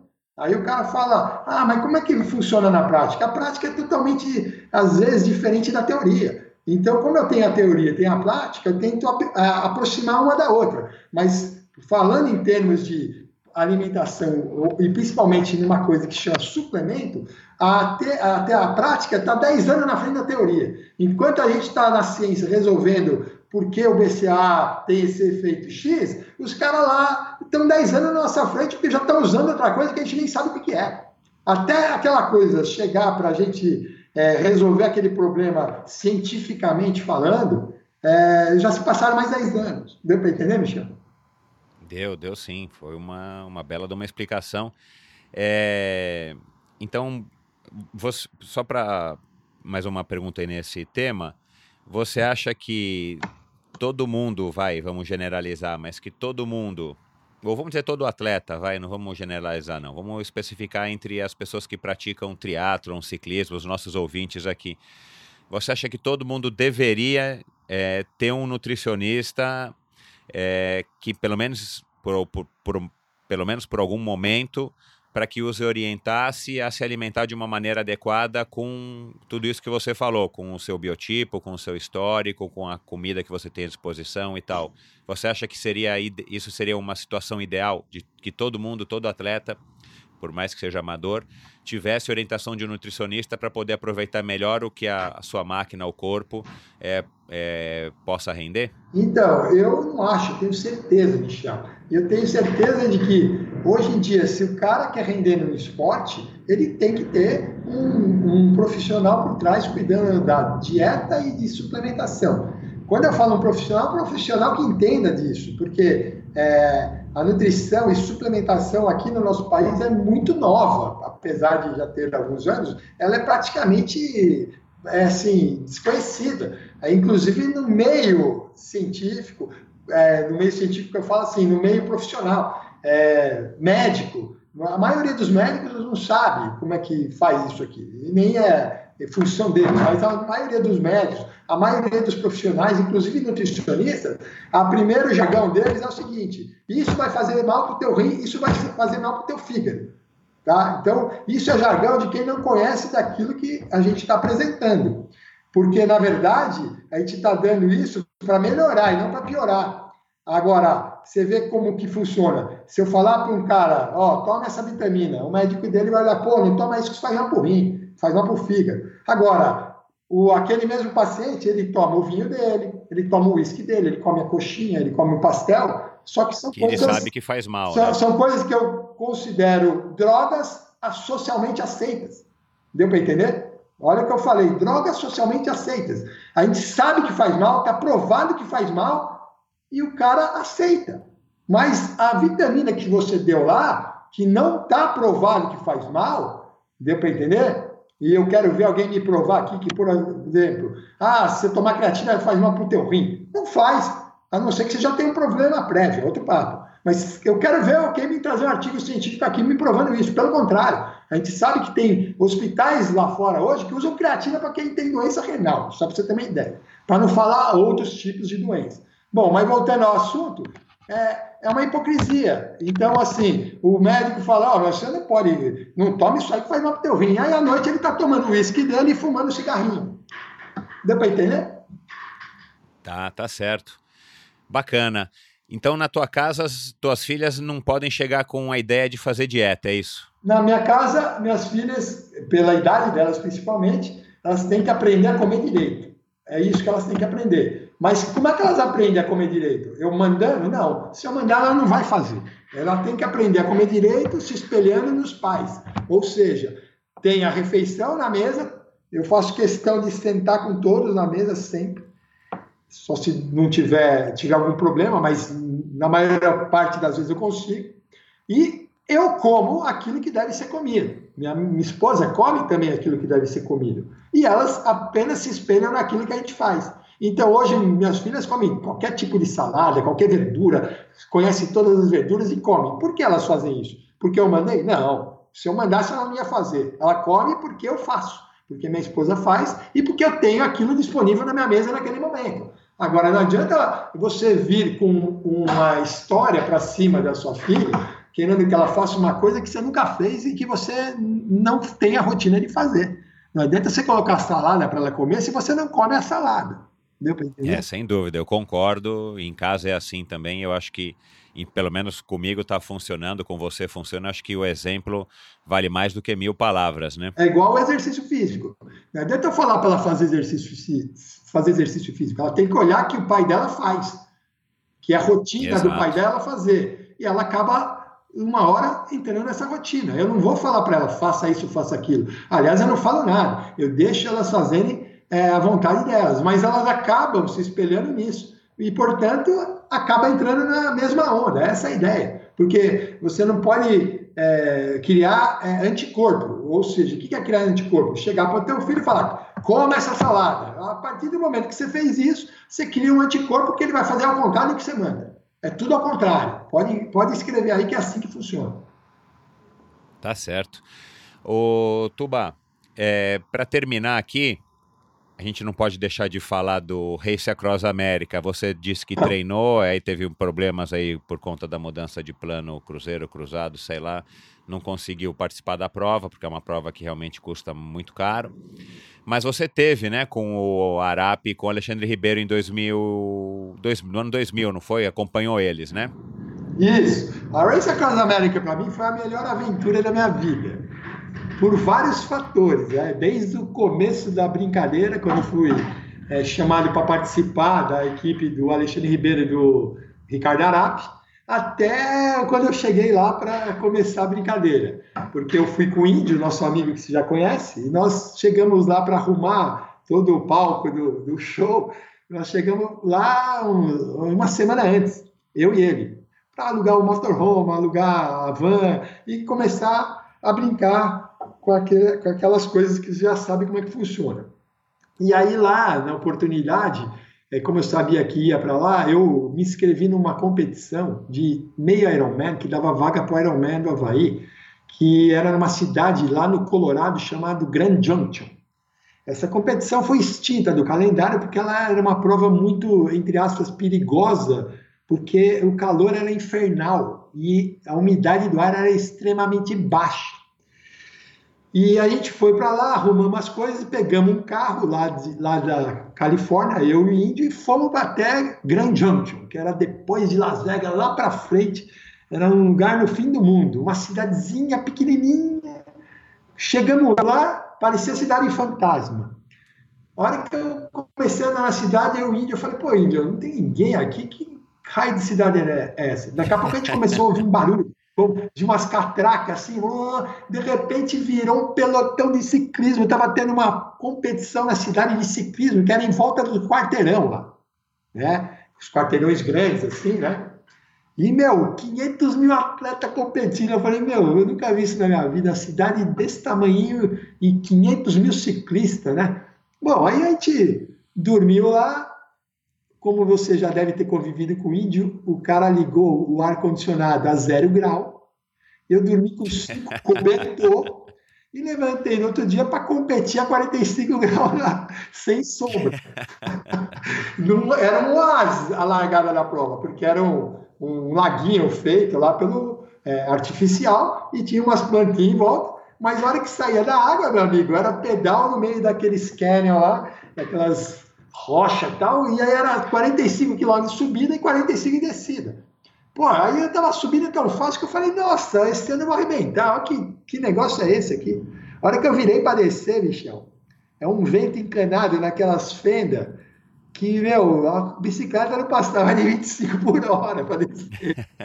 e um vento quente, né? Parece que tá com um secador na, meu, na, na no rosto. E nada. Cheguei larguei a, a, a, bike em primeiro da categoria, dava vaga para os dois primeiros, saí para correr falei, é hoje. Chegando no quilômetro 12, Michel, caiu um caminhão nas minhas costas. Eu comecei a andar e tive que abandonar a prova, eu não conseguia terminar a prova, só para você ter uma ideia. De tão difícil que era aquele clima, mas eu só fui sentir nesse momento, entendeu?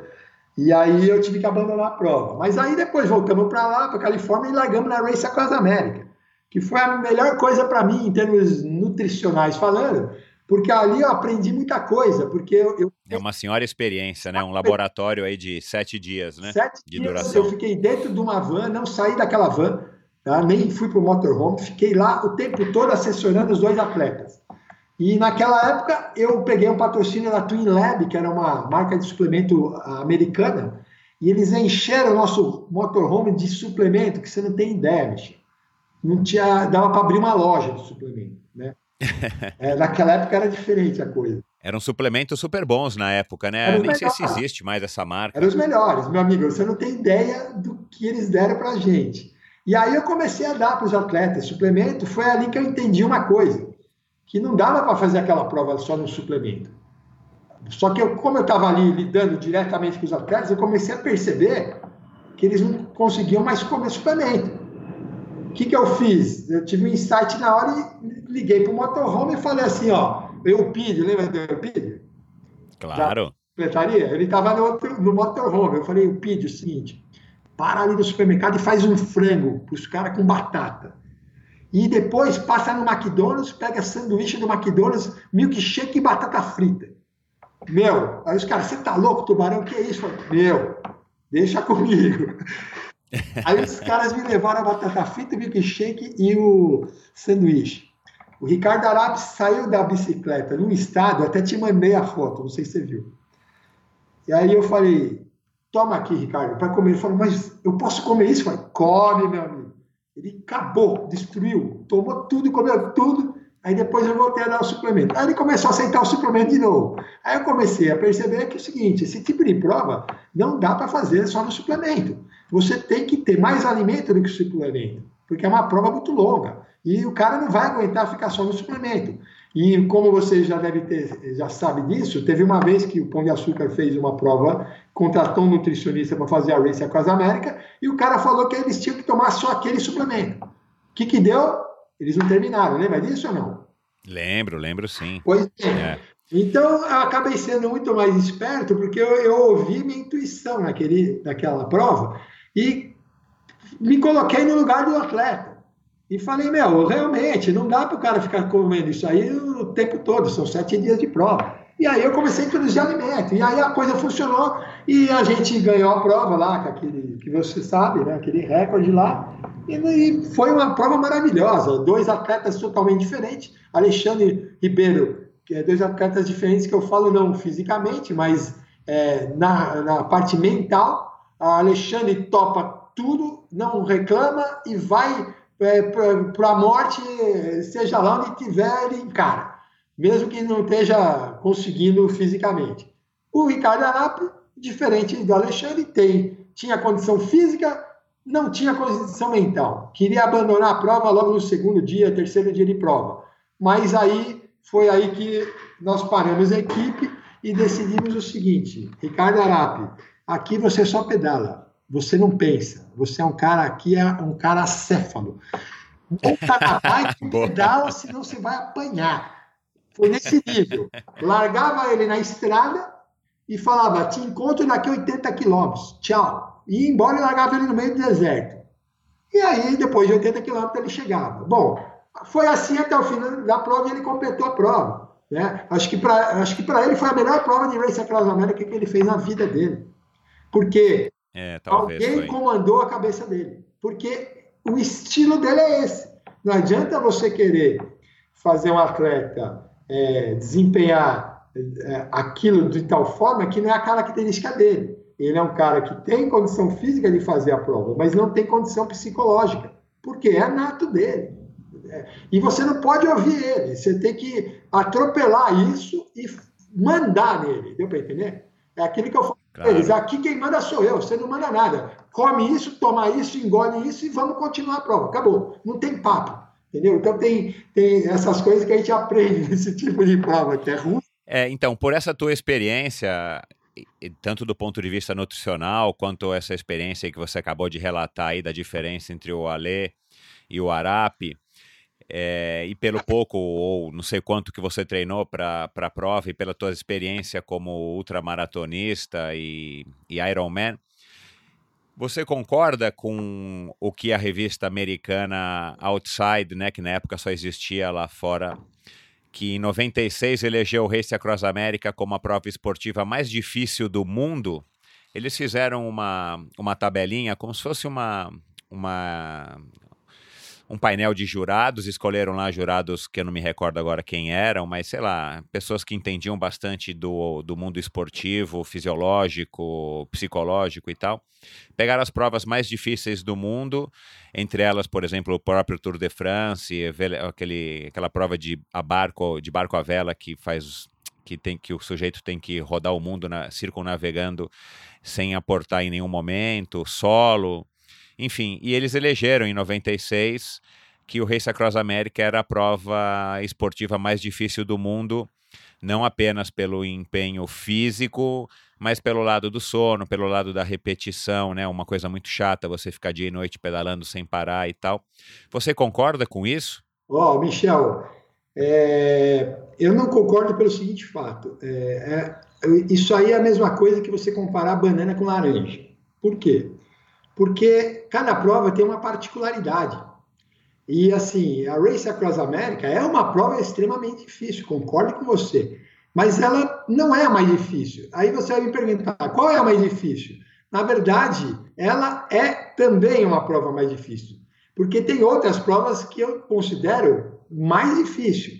Mas eu não posso nem falar isso, que eu estaria comparando banana com laranja. Também uma prova mais difícil. Porque a prova mais difícil é aquela que te consome mais energia, que tem um desgaste muito grande. E tem provas que a gente sabe que tem ano que não termina um atleta. Não sei se você conhece uma prova que são cinco voltas de 35 quilômetros de corrida em montanha, e eu esqueci o nome dessa prova.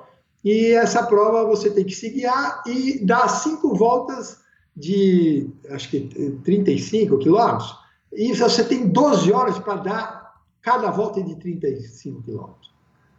E a maioria dos anos não termina um atleta. Só para você ter uma ideia da dificuldade da prova. Outra prova. E com certeza quem larga a prova não é um atleta amador ou inexperiente. Não, né? não é. Com certeza não é, porque um atleta amador inexperiente nem se inscreveria para um negócio desse. Porque não dá. Ele tem que. Ele não vai dar uma volta, deu para entender? Então, aí tem outras provas também, as provas ultramaratonas que eu faço, eu considero uma prova mais difícil, mas é uma prova mais curta. Mas por que ela é difícil? Porque também você tem privação de sono. Já fiz prova de 48 horas correndo, você tem duas noites de privação de sono, né? E você tem que... A privação do sono é uma coisa cruel, né, com o corpo humano, né? Os efeitos que ela causa no É a pior né? coisa do mundo. Privação de sono não tem controle e você não treina. Esse que é o pior. Você não tem. Não tem como você adquirir resistência não a tem, isso, né? Não tem e você não treina. Você é, tenta, é, vamos dizer assim, é, dar um bypass nisso aí durante o esforço. É, você tenta contornar e lidar com a situação é. sofrendo o menor prejuízo possível, mas também não cabe muito a você. Né? Não, né? e você perde os sentidos da coisa, você perde a capacidade de raciocinar, a, o equilíbrio, a força muscular Portanto, que eu, aquilo que eu estava falando para o Ricardo Arapi na prova, que era você pedala e a gente pensa por você, era exatamente isso. Por quê? Porque chega uma hora que o atleta não sabe nem mais o que ele está falando. Tem para entender? É, eu sabe, vivi isso com o Cláudio Clarindo algumas vezes. Não sabe o que está falando, ele vê coisa, entendeu? Só para você ter uma ideia que a gente fazia na prova, só para você entender. O Ricardo Arapi, toda hora, ele chegava para a gente e, e isso já são sinais de fadiga, né? Ô, Tubarão, me dá o carboidrato gelado, cara. Eu falava, tá bom, eu vou te dar. Eu pegava o carboidrato na mão dele, devolvia para ele, falava assim, e agora, tá bom? Ele tomava e falava, pô, agora tá bom. Mas eu não fiz nada, eu não pus gelo, não pus nada. Né? O Tubarão, troca a, a, a, o lado da, da, do disquinho, né? Porque na época era aquele disquinho para ouvir, toca fita, né? Eu deixava no mesmo lado, devolvia para ele, eu ouvia tudo de novo falava, pô, obrigado. Deu para entender até onde o cara começa a chegar? Claro, então, né? eu sei muito é, bem. Se você tem que perceber isso e ser mais esperto que ele. Por quê? Se ele fala assim, ó, oh, Tubarão, eu quero parar, você tem que é, enganar a mente dele, porque se você entrar na onda dele, você para. Mas ele tem condição de fazer. Esse que é o pior. Então, muitas das vezes que eu sei que o Ricardo Arapi parou, ele parou porque quem estava assessorando ele, provavelmente, não tinha essa sensibilidade de entender que o atleta, numa situação, ele perde todo o sentido. Numa Race Across America, que são sete dias, dez dias, pô, privação de sono durante esse tempo todo, o cara vira um vegetal, teoricamente pensando. Ele não pensa mais, ele só quer fazer a vontade primária dele. E se você não virar a cabeça dele, você não consegue levar esse atleta para o final da prova. E a equipe de apoio é a mais importante numa prova dessa. O atleta depende da equipe de apoio. Ele, como atleta, ele não é o principal. na verdade, nessa prova, eu diria para você que ele é o coadjuvante. O principal é o staff. Porque se o staff não funcionar direito, o atleta não termina a prova. Coisas que você já ouviu falar com aquele é, cara australiano que fez a Race Across America várias vezes no solo, o Tatrai, lembra dele? Lembro, Jerry Tatrai. Então, ele uma vez falou assim pra gente. Eu conversei com ele e falou, ó, eu já vim fazer essa prova uma vez e não terminei. mas eu não terminei não por minha causa, por causa dos meus staffs. Eu tinha condição de terminar fácil a prova, mas meus staffs não aguentaram terminar a prova. Por quê? Porque você tem que lembrar que o staff está numa situação de estresse de sete dias, dez dias. E você não pode esquecer da nutrição, da suplementação do staff, porque ele vai precisar igual você, porque apesar de ele não estar fazendo atividade física, o estresse daquilo gera a mesma condição de um cara em esforço físico, porque vai aumentar o cortisol, os hormônios catabólicos vão aumentar, ele vai sofrer o mesmo é, evento é, hormonal que sofre um cara em atividade. Portanto, ele se submete ao mesmo estresse, só que de forma diferente. Eu estou falando isso porque a gente fez uma pesquisa com isso uma vez. Eu e o GG, aquele Luiz Fernando Bicudo, o Pereira Costa Rosa, saudosíssimo, que morreu atropelado, que era meu orientador no mestrado lá na USP, a gente pedalou daqui até Uberaba e voltamos, direto. Paramos só para comer em alguns pontos e continuamos.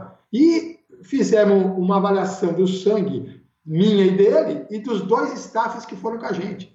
No final das contas, para resumir, os é, mecanismos metabólicos de estresse, né, que a gente avaliou através dos hormônios do sangue, é, foram iguaizinhos para os dois grupos, o grupo que só foi staff e comparado com o grupo atleta. Isso significa que o staff está na mesma condição fisiológica, porém de uma, um estímulo diferente. Um é o estímulo do exercício o outro é o estímulo do estresse da prova, porque o staff também não dorme, o staff não come direito, o staff está atento, tem que estar tá tenso, é, focado na direção para não atropelar o atleta, tem todo um, um, um negócio em volta de tudo isso, entendeu?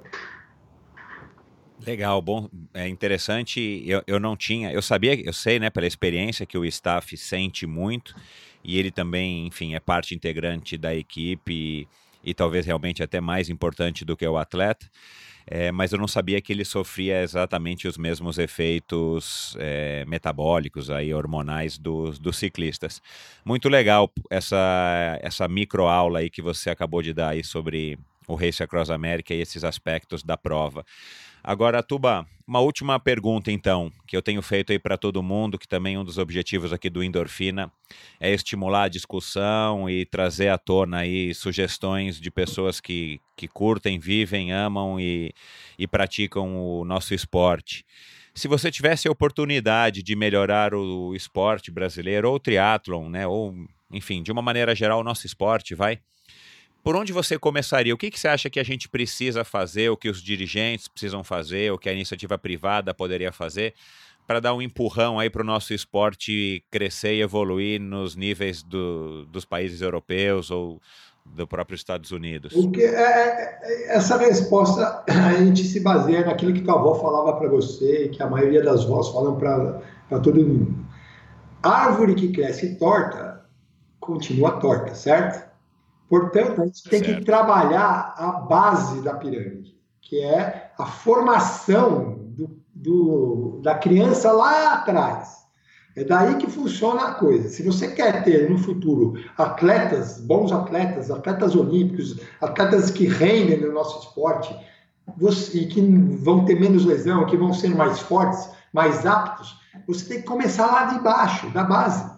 Porque hoje a gente tenta consertar uma árvore torta, ou seja, você já pega o cara que já está lá e tenta fazer de tudo para consertar ele. Só que a gente tem que lembrar do seguinte: a base é fundamental para tudo. É fundamental para o treinamento, é fundamental para a tua dieta, é fundamental para a tua suplementação, para o seu desenvolvimento orgânico ao máximo que ele pode desenvolver, porque é na fase lá de baixo que você começa a, a plantar a sementinha, que você começa a desenvolver aquele organismo como um todo, tanto na parte técnica, na parte física, na parte de escolha alimentar, na parte de suplementação. E eu vou falar suplementação porque eu suplemento minhas filhas desde a barriga da minha, da minha mulher, só para você ter uma ideia. Por quê? Porque a gente tem que pensar nisso como nutriente. O corpo precisa de nutriente, então você tem que oferecer, disponibilizar nutrientes suficientes para que aquele organismo cresça e desenvolva da melhor forma possível em cada fase da vida dele, desde a fase que você já conhece lá da infância, primeira infância, depois vem a fase da, da adolescência, puberdade, assim por diante, onde você tem picos de crescimentos importantes é, onde melhora o desenvolvimento e da massa muscular, da percepção, da cognição. A gente sabe, eu estou falando isso porque você é da área, então você entende melhor. Então você tem que aproveitar essas fases para dar o suporte adequado, né? E lógico, esse suporte, de, suporte depende não só de, dos profissionais, mas dos profissionais capacitados, do, do dinheiro, né? Porque sem dinheiro não dá para fazer isso e do incentivo específico para aquela, aquelas categorias de base. Entendeu? Então, se você conseguir trabalhar o que tem que ser, ser trabalhado nas categorias de base, depois, dali para frente, tudo é fácil. Porque você não vai ter que ensinar tudo de novo para o atleta que já tem 20 anos de idade. Deu, para entender? Ou 25, que é isso que a gente faz aqui no Brasil. Né? Você não vai querer transformar um atleta de 25 anos na, numa Fernanda Keller, porque ela já está velha para isso, com 25 anos. Você tem que começar lá atrás. A Fernanda Keller é um, é, foi uma exceção. Talvez ela tenha tido tudo isso, mas assim, sem, sem ter todo esse incentivo. Ela teve isso, talvez lá naquele meio dela, onde ela vivia. Então ela se tornou a melhor. Mas depois dela eu pergunto: quem que veio? Da onde, pois da é. onde vem a, a, próxima? Só teve uma no, no Brasil e todo, e cadê o resto? Né? Ela foi uma atleta excepcional, mas e cadê o resto? Não devia ter umas 30, 40 Fernanda Keller aqui, pelo menos? Pois é, mas cadê? Um país com 130 milhões de habitantes. Exatamente. Onde está esse povo? O que eu estou falando? Na verdade, esse povo deveria estar, tá, mas não está porque não conseguiu atingir esse nível. Por que não conseguiu atingir esse nível? Porque já era uma árvore torta, entendeu o que eu estou falando? Tá certo, legal, tá dado o recado, acho que, enfim, isso tem sido aí também a opinião de, da maioria das pessoas. O que a gente precisa agora é quebrar a cabeça e os nossos dirigentes e políticos e, e líderes empresários aí quebrar a cabeça como que a gente quebra esse círculo é, vicioso, né, de não, não ter essas escolinhas ou as escolinhas ainda são pequenas e acanhadas e não atingem uma grande massa, para que a gente possa gerar não só tudo isso que você falou na, nos indivíduos desde, desde da época de criança, mas o esporte também acaba educando, né? Então, com certeza, mesmo que as pessoas não se tornem atletas de sucesso ou campeões ou medalhistas olímpicos, você através do esporte acaba educando bem legal uma criança e ele vai se formar com certeza um cidadão muito mais é, com muito mais base, com muito mais inteligência do que uma pessoa que não praticou esporte nenhum. Mas legal, Tuba, muito obrigado aí por ter cedido aí tanto aí do seu tempo. Eu sei que, que é complicado, né? O corre-corre do dia do dia a dia é chato e a gente não consegue às vezes parar para bater um papo desse. É, muito obrigado, a conversa foi muito interessante, com certeza aí nossos ouvintes vão adorar. E é isso. Para quem quiser saber mais do teu trabalho, a gente acabou não falando aí da tua assessoria, mas para quem quiser saber qual é o teu trabalho aí dentro dessa filosofia que você tão bem passou hoje aí pra gente, que você leva aí como estilo de vida, quem quiser agendar consulta para ouvir aí um pouco também das tuas explicações e teorias e práticas a respeito desse tópico aí super importante, a nutrição. É, onde é que a gente te acha? Como é que as pessoas podem te procurar aí? É rede social, tem site? Tem, tem rede social, o Facebook, né? É Reinaldo Tubarão no Facebook.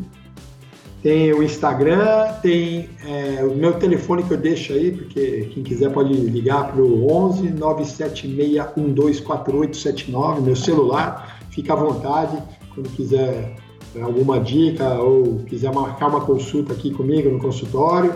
A gente tem, eu, eu, eu tenho uma assessoria, mas ela é bem pequena e eu, eu prezo por ela ser, que seja assim, continue assim, porque é só assim eu consigo, por exemplo, dar treino direito para montar uma planilha adequada, porque é, quando tem muita gente isso fica meio um pouco inviável, aí o treinamento fica em grupo né? Mas tem a T3 Iron Team, que é uma assessoria minha, e quem quiser acha aí também no meu Instagram, no meu no, no Facebook, Né? Faço só colocar T3 Iron Team. T3 Iron Team. Isso, T3 Iron Team. E estamos aí para tudo que der e vier, quem precisar de mais informação sobre todas essas coisas aí que eu falei aí para você, fica à vontade aí para perguntar que eu respondo com prazer, entendeu? E agradeço a você aí, Michel, pela oportunidade, porque acho que isso aí, juntando um pouquinho de cada um, vai dar, vai dar muita informação importante para aqueles que estão começando agora, principalmente. Né? Legal. Obrigado, Tuba. Eu vou colocar, é, eu já anotei aqui aí os teus endereços e tal, mas eu vou colocar para os ouvintes no post aí do programa de hoje, então não precisa correr e pegar a caneta agora não para anotar. Vai lá no endorfinabr.com e lá no finalzinho aí do, do post eu vou colocar todos os, os endereços e os links para que as pessoas possam te achar. E é isso, Tuba. Um abraço lá para as meninas na tua casa. Obrigado e a gente se cruza por aí nos treinos. Opa, Michel. Como sempre, estamos juntos. abraço a todos por aí.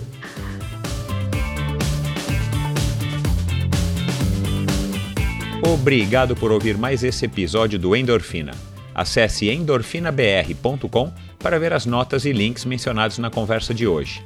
Lá você ainda encontra todos os episódios do Endorfina. E lembre-se de participar você também, enviando suas sugestões, perguntas e críticas para michel.endorfinabr.com. Um abraço e até a próxima!